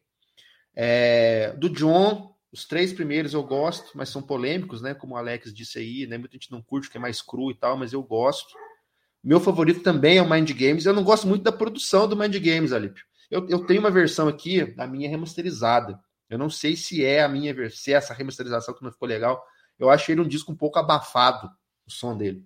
A produção é, dele me incomoda um pouco. É a que eu tenho também, e isso também me incomoda. É aquela famosa bateria de caixa de papelão, né? Tum, É. tum, tum. Eu não, aquilo lá me irrita um pouco, cara. Mas é um descasso. As composições são maravilhosas. O, e para terminar, o Ringo, né? O Alip citou o Book of Blues, que é meu favorito também, um disco bem country, basicamente covers. Mas acho que a maioria das pessoas gosta mais do disco de 73, né? Que se chama só Ringo, que é um descasso também, pop. E que tem a participação dos, dos outros três Beatles. É o único disco da carreira solo de todos eles que tem os, tem os três reunidos. Né? É.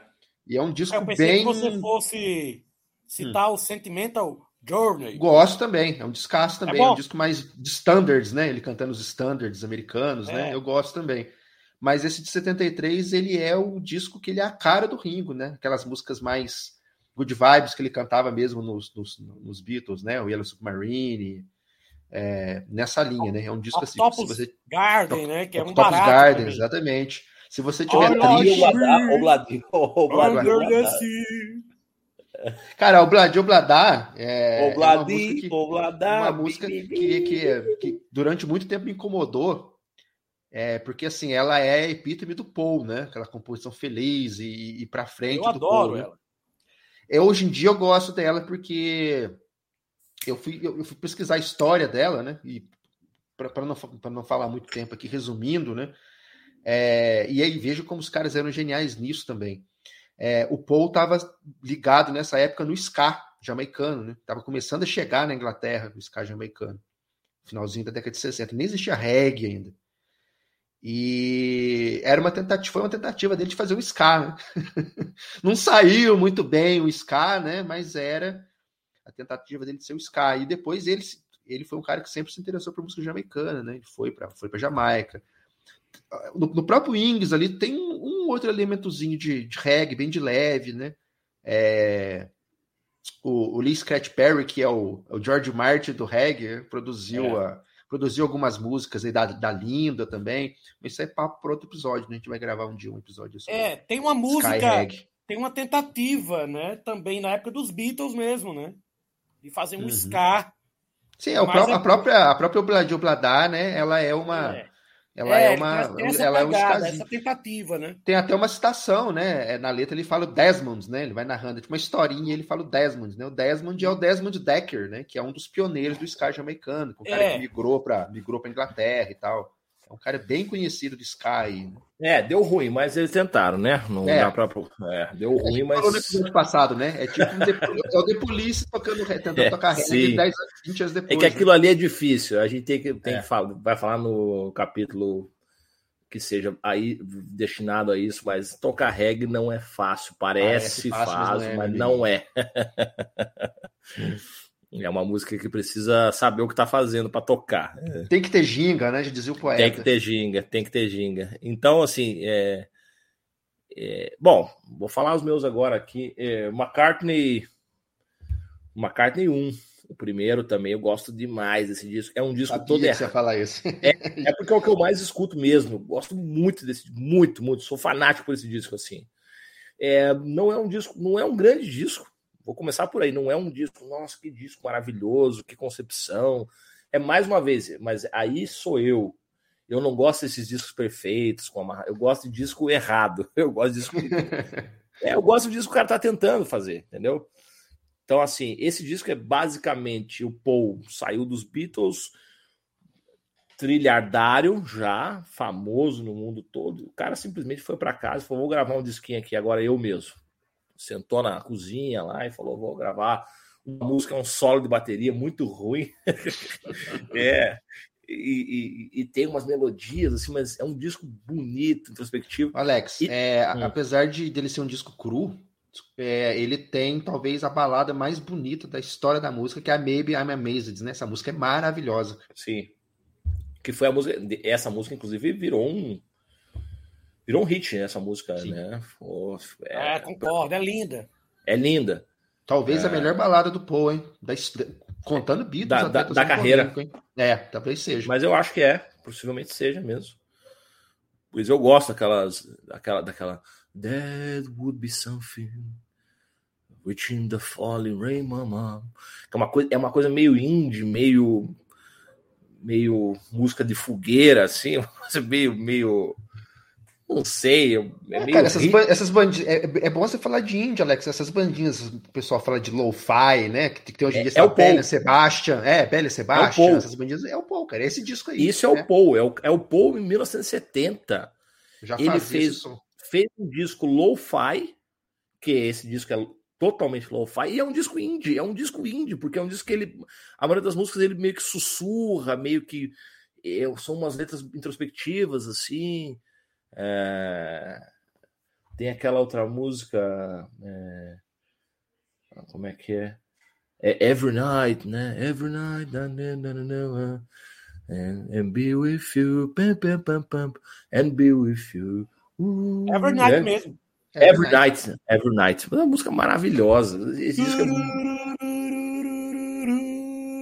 é, é, é, uma, é, é uma valsinha, é uma valsa. É. É ótimo para escutar de manhãzinho cedo, cara. É um disco muito. Esse disco é muito bonito. E é um disco errado, é um disco errado, não, não tem uma ordem. Ele meio que gravou umas, umas coisas são boas, outras coisas não. Então eu gosto muito desse disco. Para mim, é, é, embora, novamente, o Luiz está certíssimo. O, o, Run aí, o Ran, né? Porque Run é correr, né? Ran é, R-A-N, é, é, um, é um disco. É, é um disco muito melhor, é, muito tecnicamente, é um disco perfeito. Um disco. Ele gravou, acho que na, numa fazenda na Inglaterra, uma coisa assim. É, tem até ele tosquiando uma ovelha na capa, algo do tipo. Né? Que depois o depois o, o John sacaneou ele, né? No álbum do John lá tem ele com o porquinho, né? é, é, o John tinha essas coisas. Rancoroso. Mesmo. Porra, o John, Alex, tem, tem que fazer, tem que fazer um parênteses aqui. Ele tem a talvez a música mais desnecessária, assim, não musicalmente, mas em termos de letra, que é a How to Sleep, né? Que ele só Sim. desce a porrada no, no, no, no Paul, né?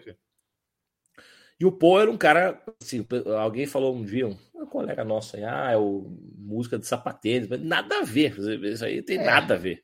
Desculpa, mas quem diz não, isso é porque não conhece a obra, né? Inclusive, existe, essa, existe é. essa, essa lenda, né, Alex, de que Sim. talvez por, por causa do John ter namorado, a, casado com a Yoko, que ele era o cara de vanguarda dos Beatles. Sim. Na verdade, o cara que estava escutando Stockhausen, que estava indo é, para exposição de arte era o Paul, porque o Paul, no, da década de 60, ele era solteiro, né? O, o, o, o John é casado com a Cynthia já, então não, ele, não, ele não saía, cara. Então, assim, eu, é. eu acho, aí sou eu conjecturando, eu acho que essa, essa guinada pop do. Desculpa, essa guinada experimental do, do John de fazer Revolution 9 e tal, é ele tentando ir na cola do, do Paul. Porque, assim, Sim. um dos grandes amores da vida do, do John foi o Paul, né? Não no sentido sexual, né? Mas no sim, sentido sim, de que claro. o, o, o, John, o John, pela história dele, você percebe que ele é um cara que ele precisa de, de exemplos, ele precisa seguir as pessoas, né? Ele tem, ele tem que se espelhar em alguém. E durante boa parte da carreira dos Beatles, esse, essa grande pessoa, pode ter sido o Brian Epstein, também a gente não falou dele, né? Que foi o empresário ali da, da grande empresário dos, dos Beatles. Mas depois o, o, o, o Paul também, né? Então essas músicas de vingancinha do, do, do John são meio que isso também, né? Então, mas assim, o Sim. grande vanguardista, o grande estudioso e pesquisador de, de, coisas experimentais era o Paul. E o Paul, uma coisa que acho que nem todo mundo sabe, mas ele é, não sei, pode botar aí top 10 ou top 5 baixistas da história da música popular mundial. É. Para mim, talvez o para mim, talvez o, cara. É um gosto pessoal, assim, porque por causa ele, dessa influência. Ele... É um negócio assim, as, as linhas de baixo dele, se você é só você quem, quem não acredita, pegue as músicas dos Beatles, tem tem no YouTube Isolated Bass das Beatles, que é o, o baixo isolado para ouvir. Eu já ouvi muito isso aí. As linhas de baixo dele são coisas assim inacreditavelmente vanguardísticas para a época, uma coisa que os caras não faziam. É, o de Come Together, por exemplo. Come Together, tem diversas, diversas músicas que as linhas de baixo não são nada óbvias, é uma coisa é, assim. Elas não são lineares, né? Elas não são, não são lineares, às vezes ele é segue insano. a melodia. É. Então, assim, ele, ele tocava aquele baixo Uh, não era Rickenbacker que ele tocava, aquele baixo, aquele outro que era, parecia um violino. Aquele, é, o pequenininho, usava. levinho, é, é. Só é. ele toca aquilo, cara. Aquele é horrível. Todo mundo toca baixo fala, ninguém consegue tocar aquilo, velho. Sim, ninguém tira som nenhum daquele troço é. lá, porque é um troço medonho. e ele tocava naquele, naquele baixo lá, muito estranho. É, até um detalhe do, do, do, Get Back, né? Que você vê no, no, no rooftop lá, ele, ele tá assim, daí tipo, tem uma etiqueta, né? É. É, bassist, né? no instrumento, até é meio ridículo, é, assim, fretless. né? Fretless. Não, não. Não, fretless, tem... não. Não, né? Ah, não, não, tá escrito, tá escrito, assim, tipo, baixista no instrumento dele, tá colado uma etiqueta assim, baixista, né? Quer dizer, esse instrumento é do baixista. É, e, e, aí, talvez por ele cantar muito, e ele toca todos os instrumentos, eu não sei como que o cara conseguiu aprender tantos instrumentos tão bem num espaço tão curto de tempo. Porque ele toca todos os instrumentos muito bem. Todos os instrumentos que ele vai tocar. Até bateria, tem uns, tem uns takes dele tocando bateria no, no, no Get Back lá, ele toca bateria pra caramba também. Toca piano, né? Fez muitas músicas no piano, toca baixo, toca guitarra, canta, que é uma coisa de louco também que pouca gente fala. Ele canta muito. Tem um, tem um vídeo também, para quem se interessar, é nerdice. A gente, nós falamos aqui, programa, nós somos os nerds musicais, é programa de nerd, para quem gosta desses detalhes. Né? Assim, tem ele, tem assim, é, é, o alcance vocal de Paul. Aí tem várias músicas mostrando como, como ele conseguia transitar é, nos timbres agudo, grave, canta gritando, canta falando, canta melodicamente. É uma coisa sensacional. Coisa sensacional. Eu lembrei o nome do baixo, que é, Alex, é o Hoffner, né? Aquele pequenininho. Hoffner, isso. É. Tem até uma cena no Get Back que ele pega, ele, ele, ele, começa a gravar com, com esse Hoffner de novo, e eu acho que é, não sei se é o George Martin ou o Glenn Jones. Fala, pô, mas que porra, você tem o Les Paul aí, cara, por que, que você Sim. pegou? Ele fala, ah, porque é mais leve. Ele fala, cara... gosto de tocar porque ele é leve, né? Isso, é, o cara podia tocar um Les Paul, né? Quer dizer, então. É, então, então, assim, eu acho que as pessoas, muitas vezes, essa coisa com o Paul essa coisa do Paul, é a imagem que ele passa de ah, é, bom moço. bom moço, né? E bom moço é... nenhuma, né? Porque ele é um grande do maconheiro também, né? E era um é. louco. Ele sempre é. foi um, um, cara completamente maluco. e, e, você vê, ele é um cara, ele é um cara completamente maluco e um cara completamente obcecado pela música. Sim. É, ele, ele, ele tá sempre feliz lá nos, no estúdio. Ele tá, ele tá sempre meio triste, assim, meio é aquela cara meio de bobo, mas quando ele senta para tocar, aí ele vira outra coisa. Ele senta a tocar e compor. Então é uma coisa assim. O cara viveu, vive, né? Tá vivo ainda. É um cara que vive a música. Fui num show dele é, tem uns 5, 6 anos aqui em, aqui em Minas Gerais. Cara, o cara, 70 e tantos anos, faz um show de duas horas e meia, não toma um copo d'água. Né? Entendeu? Então, assim, é uma coisa. É realmente um, arti um artista como era também o Michael Jackson, como foi uhum. em algum momento foi o Elvis também, eram artistas muito acima da média em termos de, de capacidade, performance, excelência musical, entendimento da música. Ele não é um qualquer, não está muito longe disso. Ele é, ele é possivelmente o Paul McCartney é um dos artistas mais importantes do século XX da música aí, com certeza. Com certeza. Para mim é outro. Na música pop, é. para mim. Exato, não tem, não tem ninguém igual a ele. Então, assim, e, claro, é, as pessoas, os. Isso é uma polêmica entre os fãs, mas a polêmica de fã é, é bobagem, é igual polêmica de livro. Ai, tem os caras, ah, sou, sou, meu Beatle preferido é o Ringo, mas você não tem é, eu acho, eu, acho, é, é, eu acho uma besteira esse papo do seu Beatle favorito. Cara, Sim. são os quatro juntos, cara. Não existe Beatle sem você tirar um dos quatro ali, né, cara? É. Exato. É uma unidade. Nós estamos falando da carreira, nós estamos falando da carreira, da carreira solo, daí. Quem, quem conseguiu, né? Ah, sim. Uhum. Daí, nesse caso, quem conseguiu desenvolver melhor. Então não tem como você dizer que o Ringo desenvolveu uma carreira solo melhor do que a do Paul McCartney. É sim, uma, coisa, uma coisa absurda. É, bom, o George Harrison Fico com All Things Must Pass também, apesar dos inúmeros problemas, é um disco muito irregular, mas tem coisas muito bonitas nesse disco também, né? É, principalmente uma das minhas faixas preferidas que eu não gosto nem na voz dele mais, eu, prefiro na voz da Marianne Faithful, que é aquela Be Aware of Darkness, que é linda, linda música, uma melodia bonita, uma letra interessantíssima também. É, e a própria, a própria All Things Must Pass, que é também uma música muito bonita, né? É... Eu acabei nos citando, Alex, na hora que eu falei também, eu queria recomendar o, o Living Material Worlds também, né? Que é, que é, o, é depois do, do, do Fingers Pass também, que é um descasso também. A, a, a carreira do, do George, para quem não conhece, o ano, a década de 70 toda pode escutar sem medo, todos ali até 79, 70 ali, tudo muito bom. Depois Sim. dá uma caída, né? Aí, esses Depois, década é. de 80 eu já não curto, não a década de 80, mas aí que o Alip, acho que o Alip falou, o Paul entrou bem na década de 80, a década de 80 foi difícil para o pessoal que veio da década de 60. Sim. Por, porque a música mudou demais. É, o próprio Paul tem uns discos é. ali da década de 80 que eu particularmente não gosto, cara. São muito ruins. Press to Play, ruim. né? Aquele que é tipo uma capa de um filme, aquele é horrível, eu não gosto, cara. Aquele Give My coisas... Regards to Broad Street. No... Nossa, tem umas coisas medonhas ali, velho. É, realmente, é. tem umas coisas ali que não. são tenebrosas, ruins mesmo, assim, é coisa ruim mesmo. Produção, né, cara? Produção, produção, da década de 80 mata. Às vezes você vê que é. as músicas são até legais, mas aquela produção da década é de 80. Igual... é igual eh, os discos do Caetano da década de 80. É, a gente tem que fazer um episódio, Alex, só falando mal da década de 80. É, porque os discos do Caetano Veloso da década de 80, pelo Nossa, amor de Deus. Não é salva um... ninguém, cara. É um pior que o outro. Porque as coisas boas, aí que tá.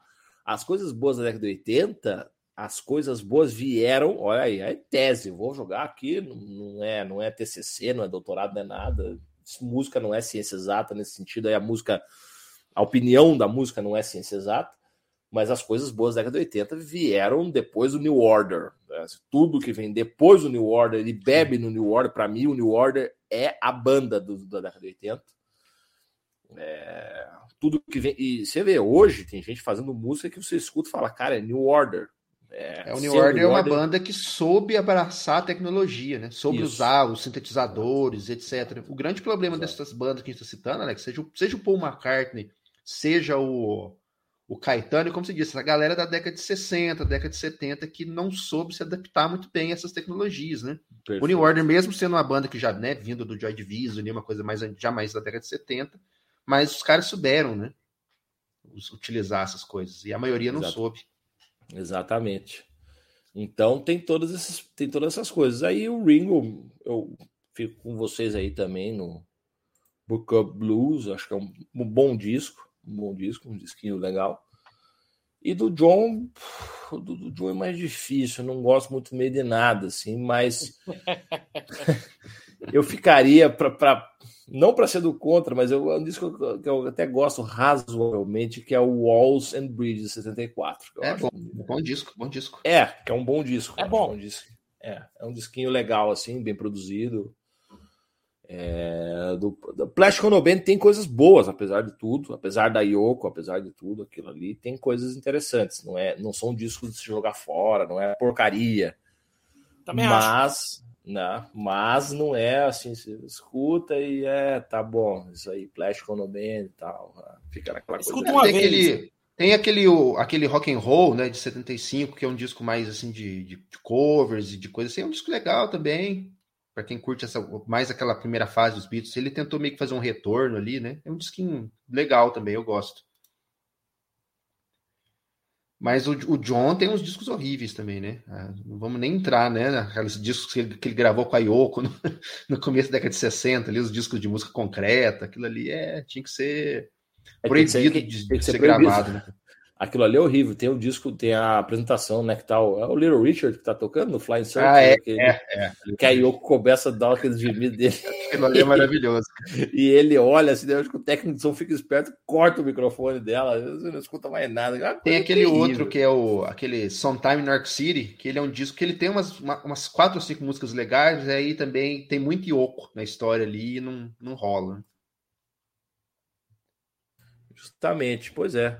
Mas, mas enfim, é, de todo modo, é, a gente. Então, então tem muita coisa para ouvir. For, não só Beatles, pós-Beatles. É, aí, se você entra na seara dos discos influenciados pelos Beatles, os né? covers dos Beatles, é muita coisa. Dá para você ficar aí anos só escavando nessas, nessas trincheiras, nesses discos e ouvindo. Agora, o fato é realmente, acho que a gente conseguiu passar um pouco esse panorama aqui no, na conversa, de que é, é uma banda inescapável. Quer dizer, se você, se você quer opinar, não passe vergonha na internet, como muitos fazem. Se você quer opinar a respeito de música, você precisa conhecer e entender o, o que é que os Beatles fizeram dentro da música popular é, na história do século XX. Precisa entender, precisa saber. Não é obrigado a ouvir, mas precisa entender para não falar besteira. Não falar esse besterol de ah, metal, isso, metal, aquilo, bandinha de bunda mole. Quem fala isso não sabe o que, que os caras fizeram, não entende a dimensão da obra dos Beatles e, E claro, e, e aí mais uma coisa. Ah, tem coisas é, é uma é, tem coisas irregulares, como todos os artistas têm. Todos, todos, todos. Isso, isso faz parte da história da música, da história da literatura. As coisas menores, ou coisas ruins, ou coisas mais fracas, assim, até, digamos, fazem parte. É, isso é o artista, às vezes, descobrindo. Você pega. Steve Wonder tem empilhou, estava falando outro dia deles, empilhou três discos aí numa sequência de quatro, cinco anos sensacionais, os melhores que foram feitos na música pop também, mas também depois gravou um monte de coisa chata. E é um cara, pra... Alex, que, sei lá, desde o começo da década de 2000 não gravou mais nada. Esses caras, o Steve Wonder, Elton John, são caras que não Sim. gravaram mais. E o Paul tá aí gravando, né? Sim. Até hoje.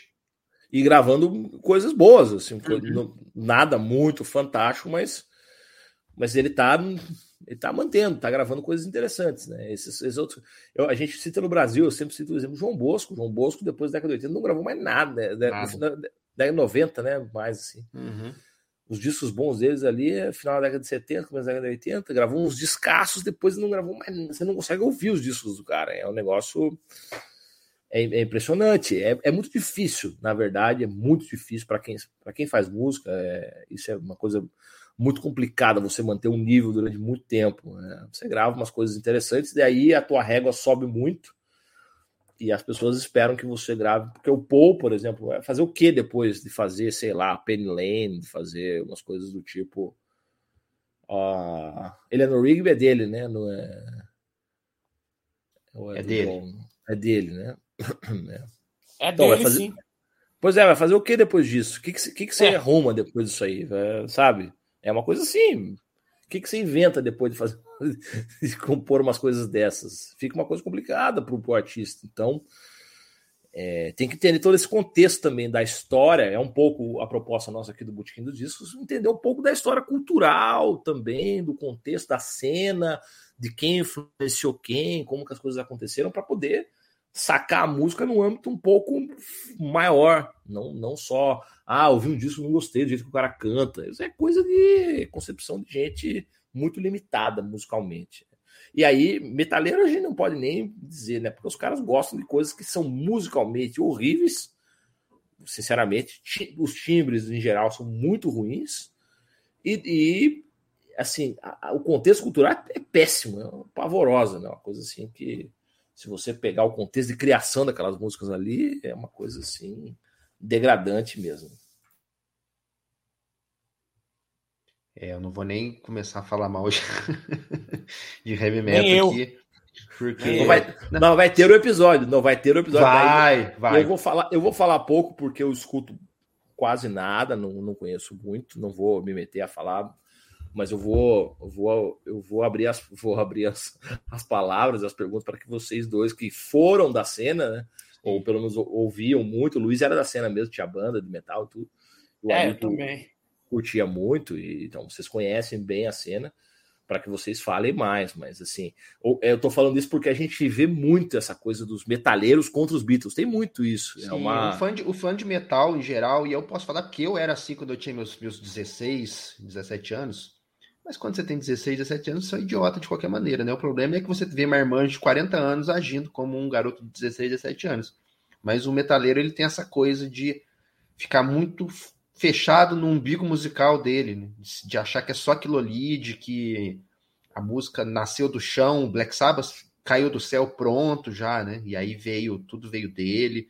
Ele não procura saber o, o passado, ele não procura saber de onde veio, né? O blues Pô, o Black Sabbath, por exemplo, é uma banda que tem muito de blues, né? E aí, da onde veio o blues desses caras? Então, o metaleiro, ele é muito... É uma pessoa muito acomodada musicalmente. Claro, isso é, é. assunto para outro dia, né? Mas, assim, eu digo muito isso, que o, o, metal, ele é como se ele fosse uma junk food é, auditiva. Você, se você ficar comendo Doritos sua vida toda, você não vai perceber o sabor de uma carne, de nada, de, é. de uma massa. Então, Daí você para de comer aquele Doritos, vai levar um tempo ainda, depois você começa a perceber outros, outros sabores, outros sons, né? Você começa a ver que tem coisa boa no jazz, tem coisa boa no samba, coisa boa na, no pop rasteiro, tem coisa boa em tudo, né? E, e, esse é o problema, né? O metaleiro tem esse problema de intoxicação auditiva. Eu, eu já, já namorei uma menina que era gótica e metaleira, né? E ela. Ela não Ela debochava dos Beatles, né? Fazia várias piadas e tal. E aí ela, ela, ela gosta muito da. Gostava, gosta, não sei o que ela faz da vida hoje. Da, da versão que a Silks and the Benches gravou, né? De Deep Prudence. Aí eu falei para ela, olha, isso aí é, é dos Beatles, pô. Quem é sabe, né? Tá vendo? É isso, é. esse é o problema dessa turma, tá vendo? É cover, a pessoa não sabe nem que é cover. É, ela disse, ah, mas essa versão é melhor do que a original. Então, beleza. Aí o cara apaixonado na época, jovem, para conciliar, faz a concessão, né? Olha lá, vamos ver um trechinho aí do. Bora. Do... Tomorrow Bora. Never Knows. Tomorrow Never Knows.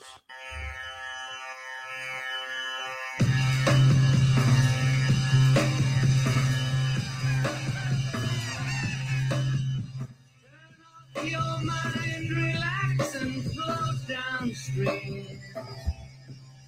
It is not dying. It is not dying. Lay down for surrender to the void. It is shining.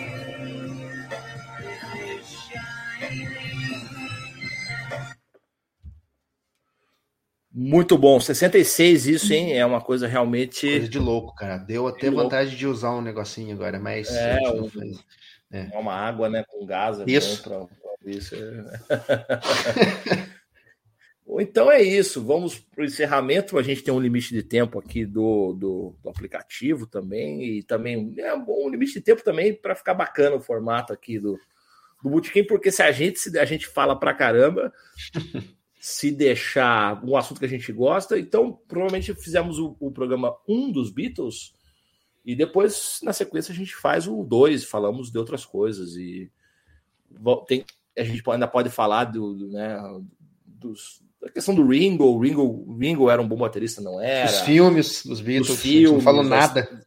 Não falamos nada dos filmes, não falamos da, não falamos da estética a gente não falou do impacto cultural, não falou, do, não falou tanto assim quanto a gente poderia do contexto é, histórico, da invasão é, inglesa nos Estados Unidos, é. enfim. Foi um assunto, geralzão, né? Geralzão, para começar. Introdução, né?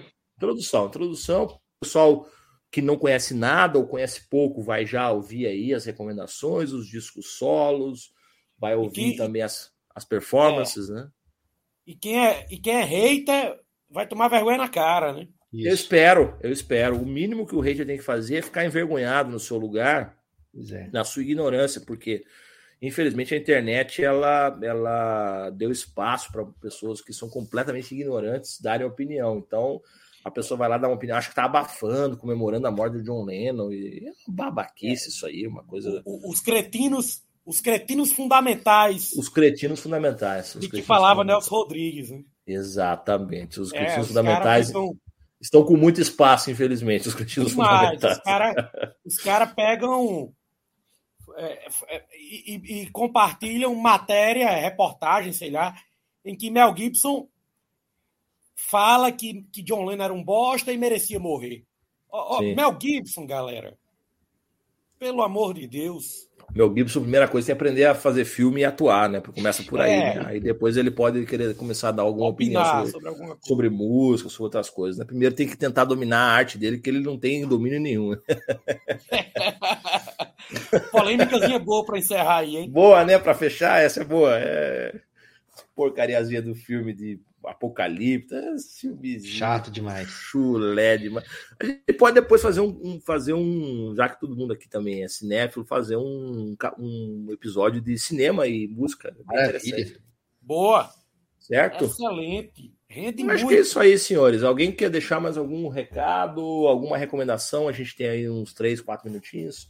Não, eu queria tá recomendar tudo. rapidinho a, o livro David Spitz, fugiu o nome agora, não sei se é só Beatles, assim, é uma biografia, um tijolão, né? É, e eu, eu acho a melhor, o melhor livro, o um catadão geral aí da, da história dos, dos Beatles. É bom ah, mesmo, do, tenho esse aí. Do é, Bob Spitz, tá falando? Bob Spitz, né? É. Bob, Isso, Bob Spitz, é, Bob Spitz. Saiu agora uma em português, aquela. Tunin. É, que é uma. É, é, é Tunin, que é do. É, eu não li Mark, ainda. Mark Tunin. Levinson. É, é ele, é bem, ele é bem mais detalhado, né? Eles são dois Sim. livros de dois livros. cacetada, e ele termina é uma trilogia, né? Ele tá escrevendo. Ele, esses, esses que saem em português são, sei lá, mais de mil páginas e termina em 1962. Pra vocês terem uma ideia. aí é, aí, muito. Aí é para quem é aficionado mesmo, porque daí é, vai. O cara, né? não, o cara, eu não li, né? Mas eu, eu, eu, eu dei uma dando uma olhada, o cara vai entrar assim nas. Na, na família dos caras, e fala, ah, o ancestral do Ringo veio não sei da onde, é nesse nível assim de, de detalhe. Sim. E tem também as biografias individuais, né? Do, do Ringo, que escreveu o Michael Starr, a do George, do Philip Norman, que escreveu a do Paul também. Essa eu tenho no Kindle, já li uma boa parte, que é uma biografia também, deve ter umas 600, 700 páginas. É muito interessante. E aí você vê justamente isso. A formação musical do Paul, por exemplo, era um negócio assim de família, tocava piano em casa, é é, os caras não eram, não eram esse. Ah, porque, porque tem, uma, tem uma coisa também, não vou falar porque agora tá acabando, mas fica para um próximo também. Ah, de que eram, não eram bons músicos. Isso é uma balela. Não eram bom, quem que era bom músico então? Né? Os, Paul morreu ou não morreu? Sim, é, o falso Paul. Então tem muitas polêmicas ainda para a gente abordar numa, num próximo programa, tá certo? É isso aí, caros ouvintes, agradecemos aí a audiência, mandem as mensagens, os comentários. Estaremos aqui a cada 15 dias, na segunda-feira, às 10 da manhã, com um novo episódio e com novos assuntos também. Vamos, vamos programar a pauta aí para o nosso próximo programa. Vai ser um assunto completamente diferente desse. Provavelmente vamos falar de música brasileira no próximo, que a gente ainda não tá falou. Na hora, né? Então, é. tá na hora da gente começar a entrar naquela que é mais assim propriamente a nossa o nosso a nossa seara, o nosso métier aí Exato. mais tá certo? Isso aí, um abraço a todos então e fiquem fiquem bem, escutem muita música, porque a música é aquilo que hoje dá significado aí para nossa vida e preenche nossos dias. Um abraço a todos e até a próxima. Até. Até.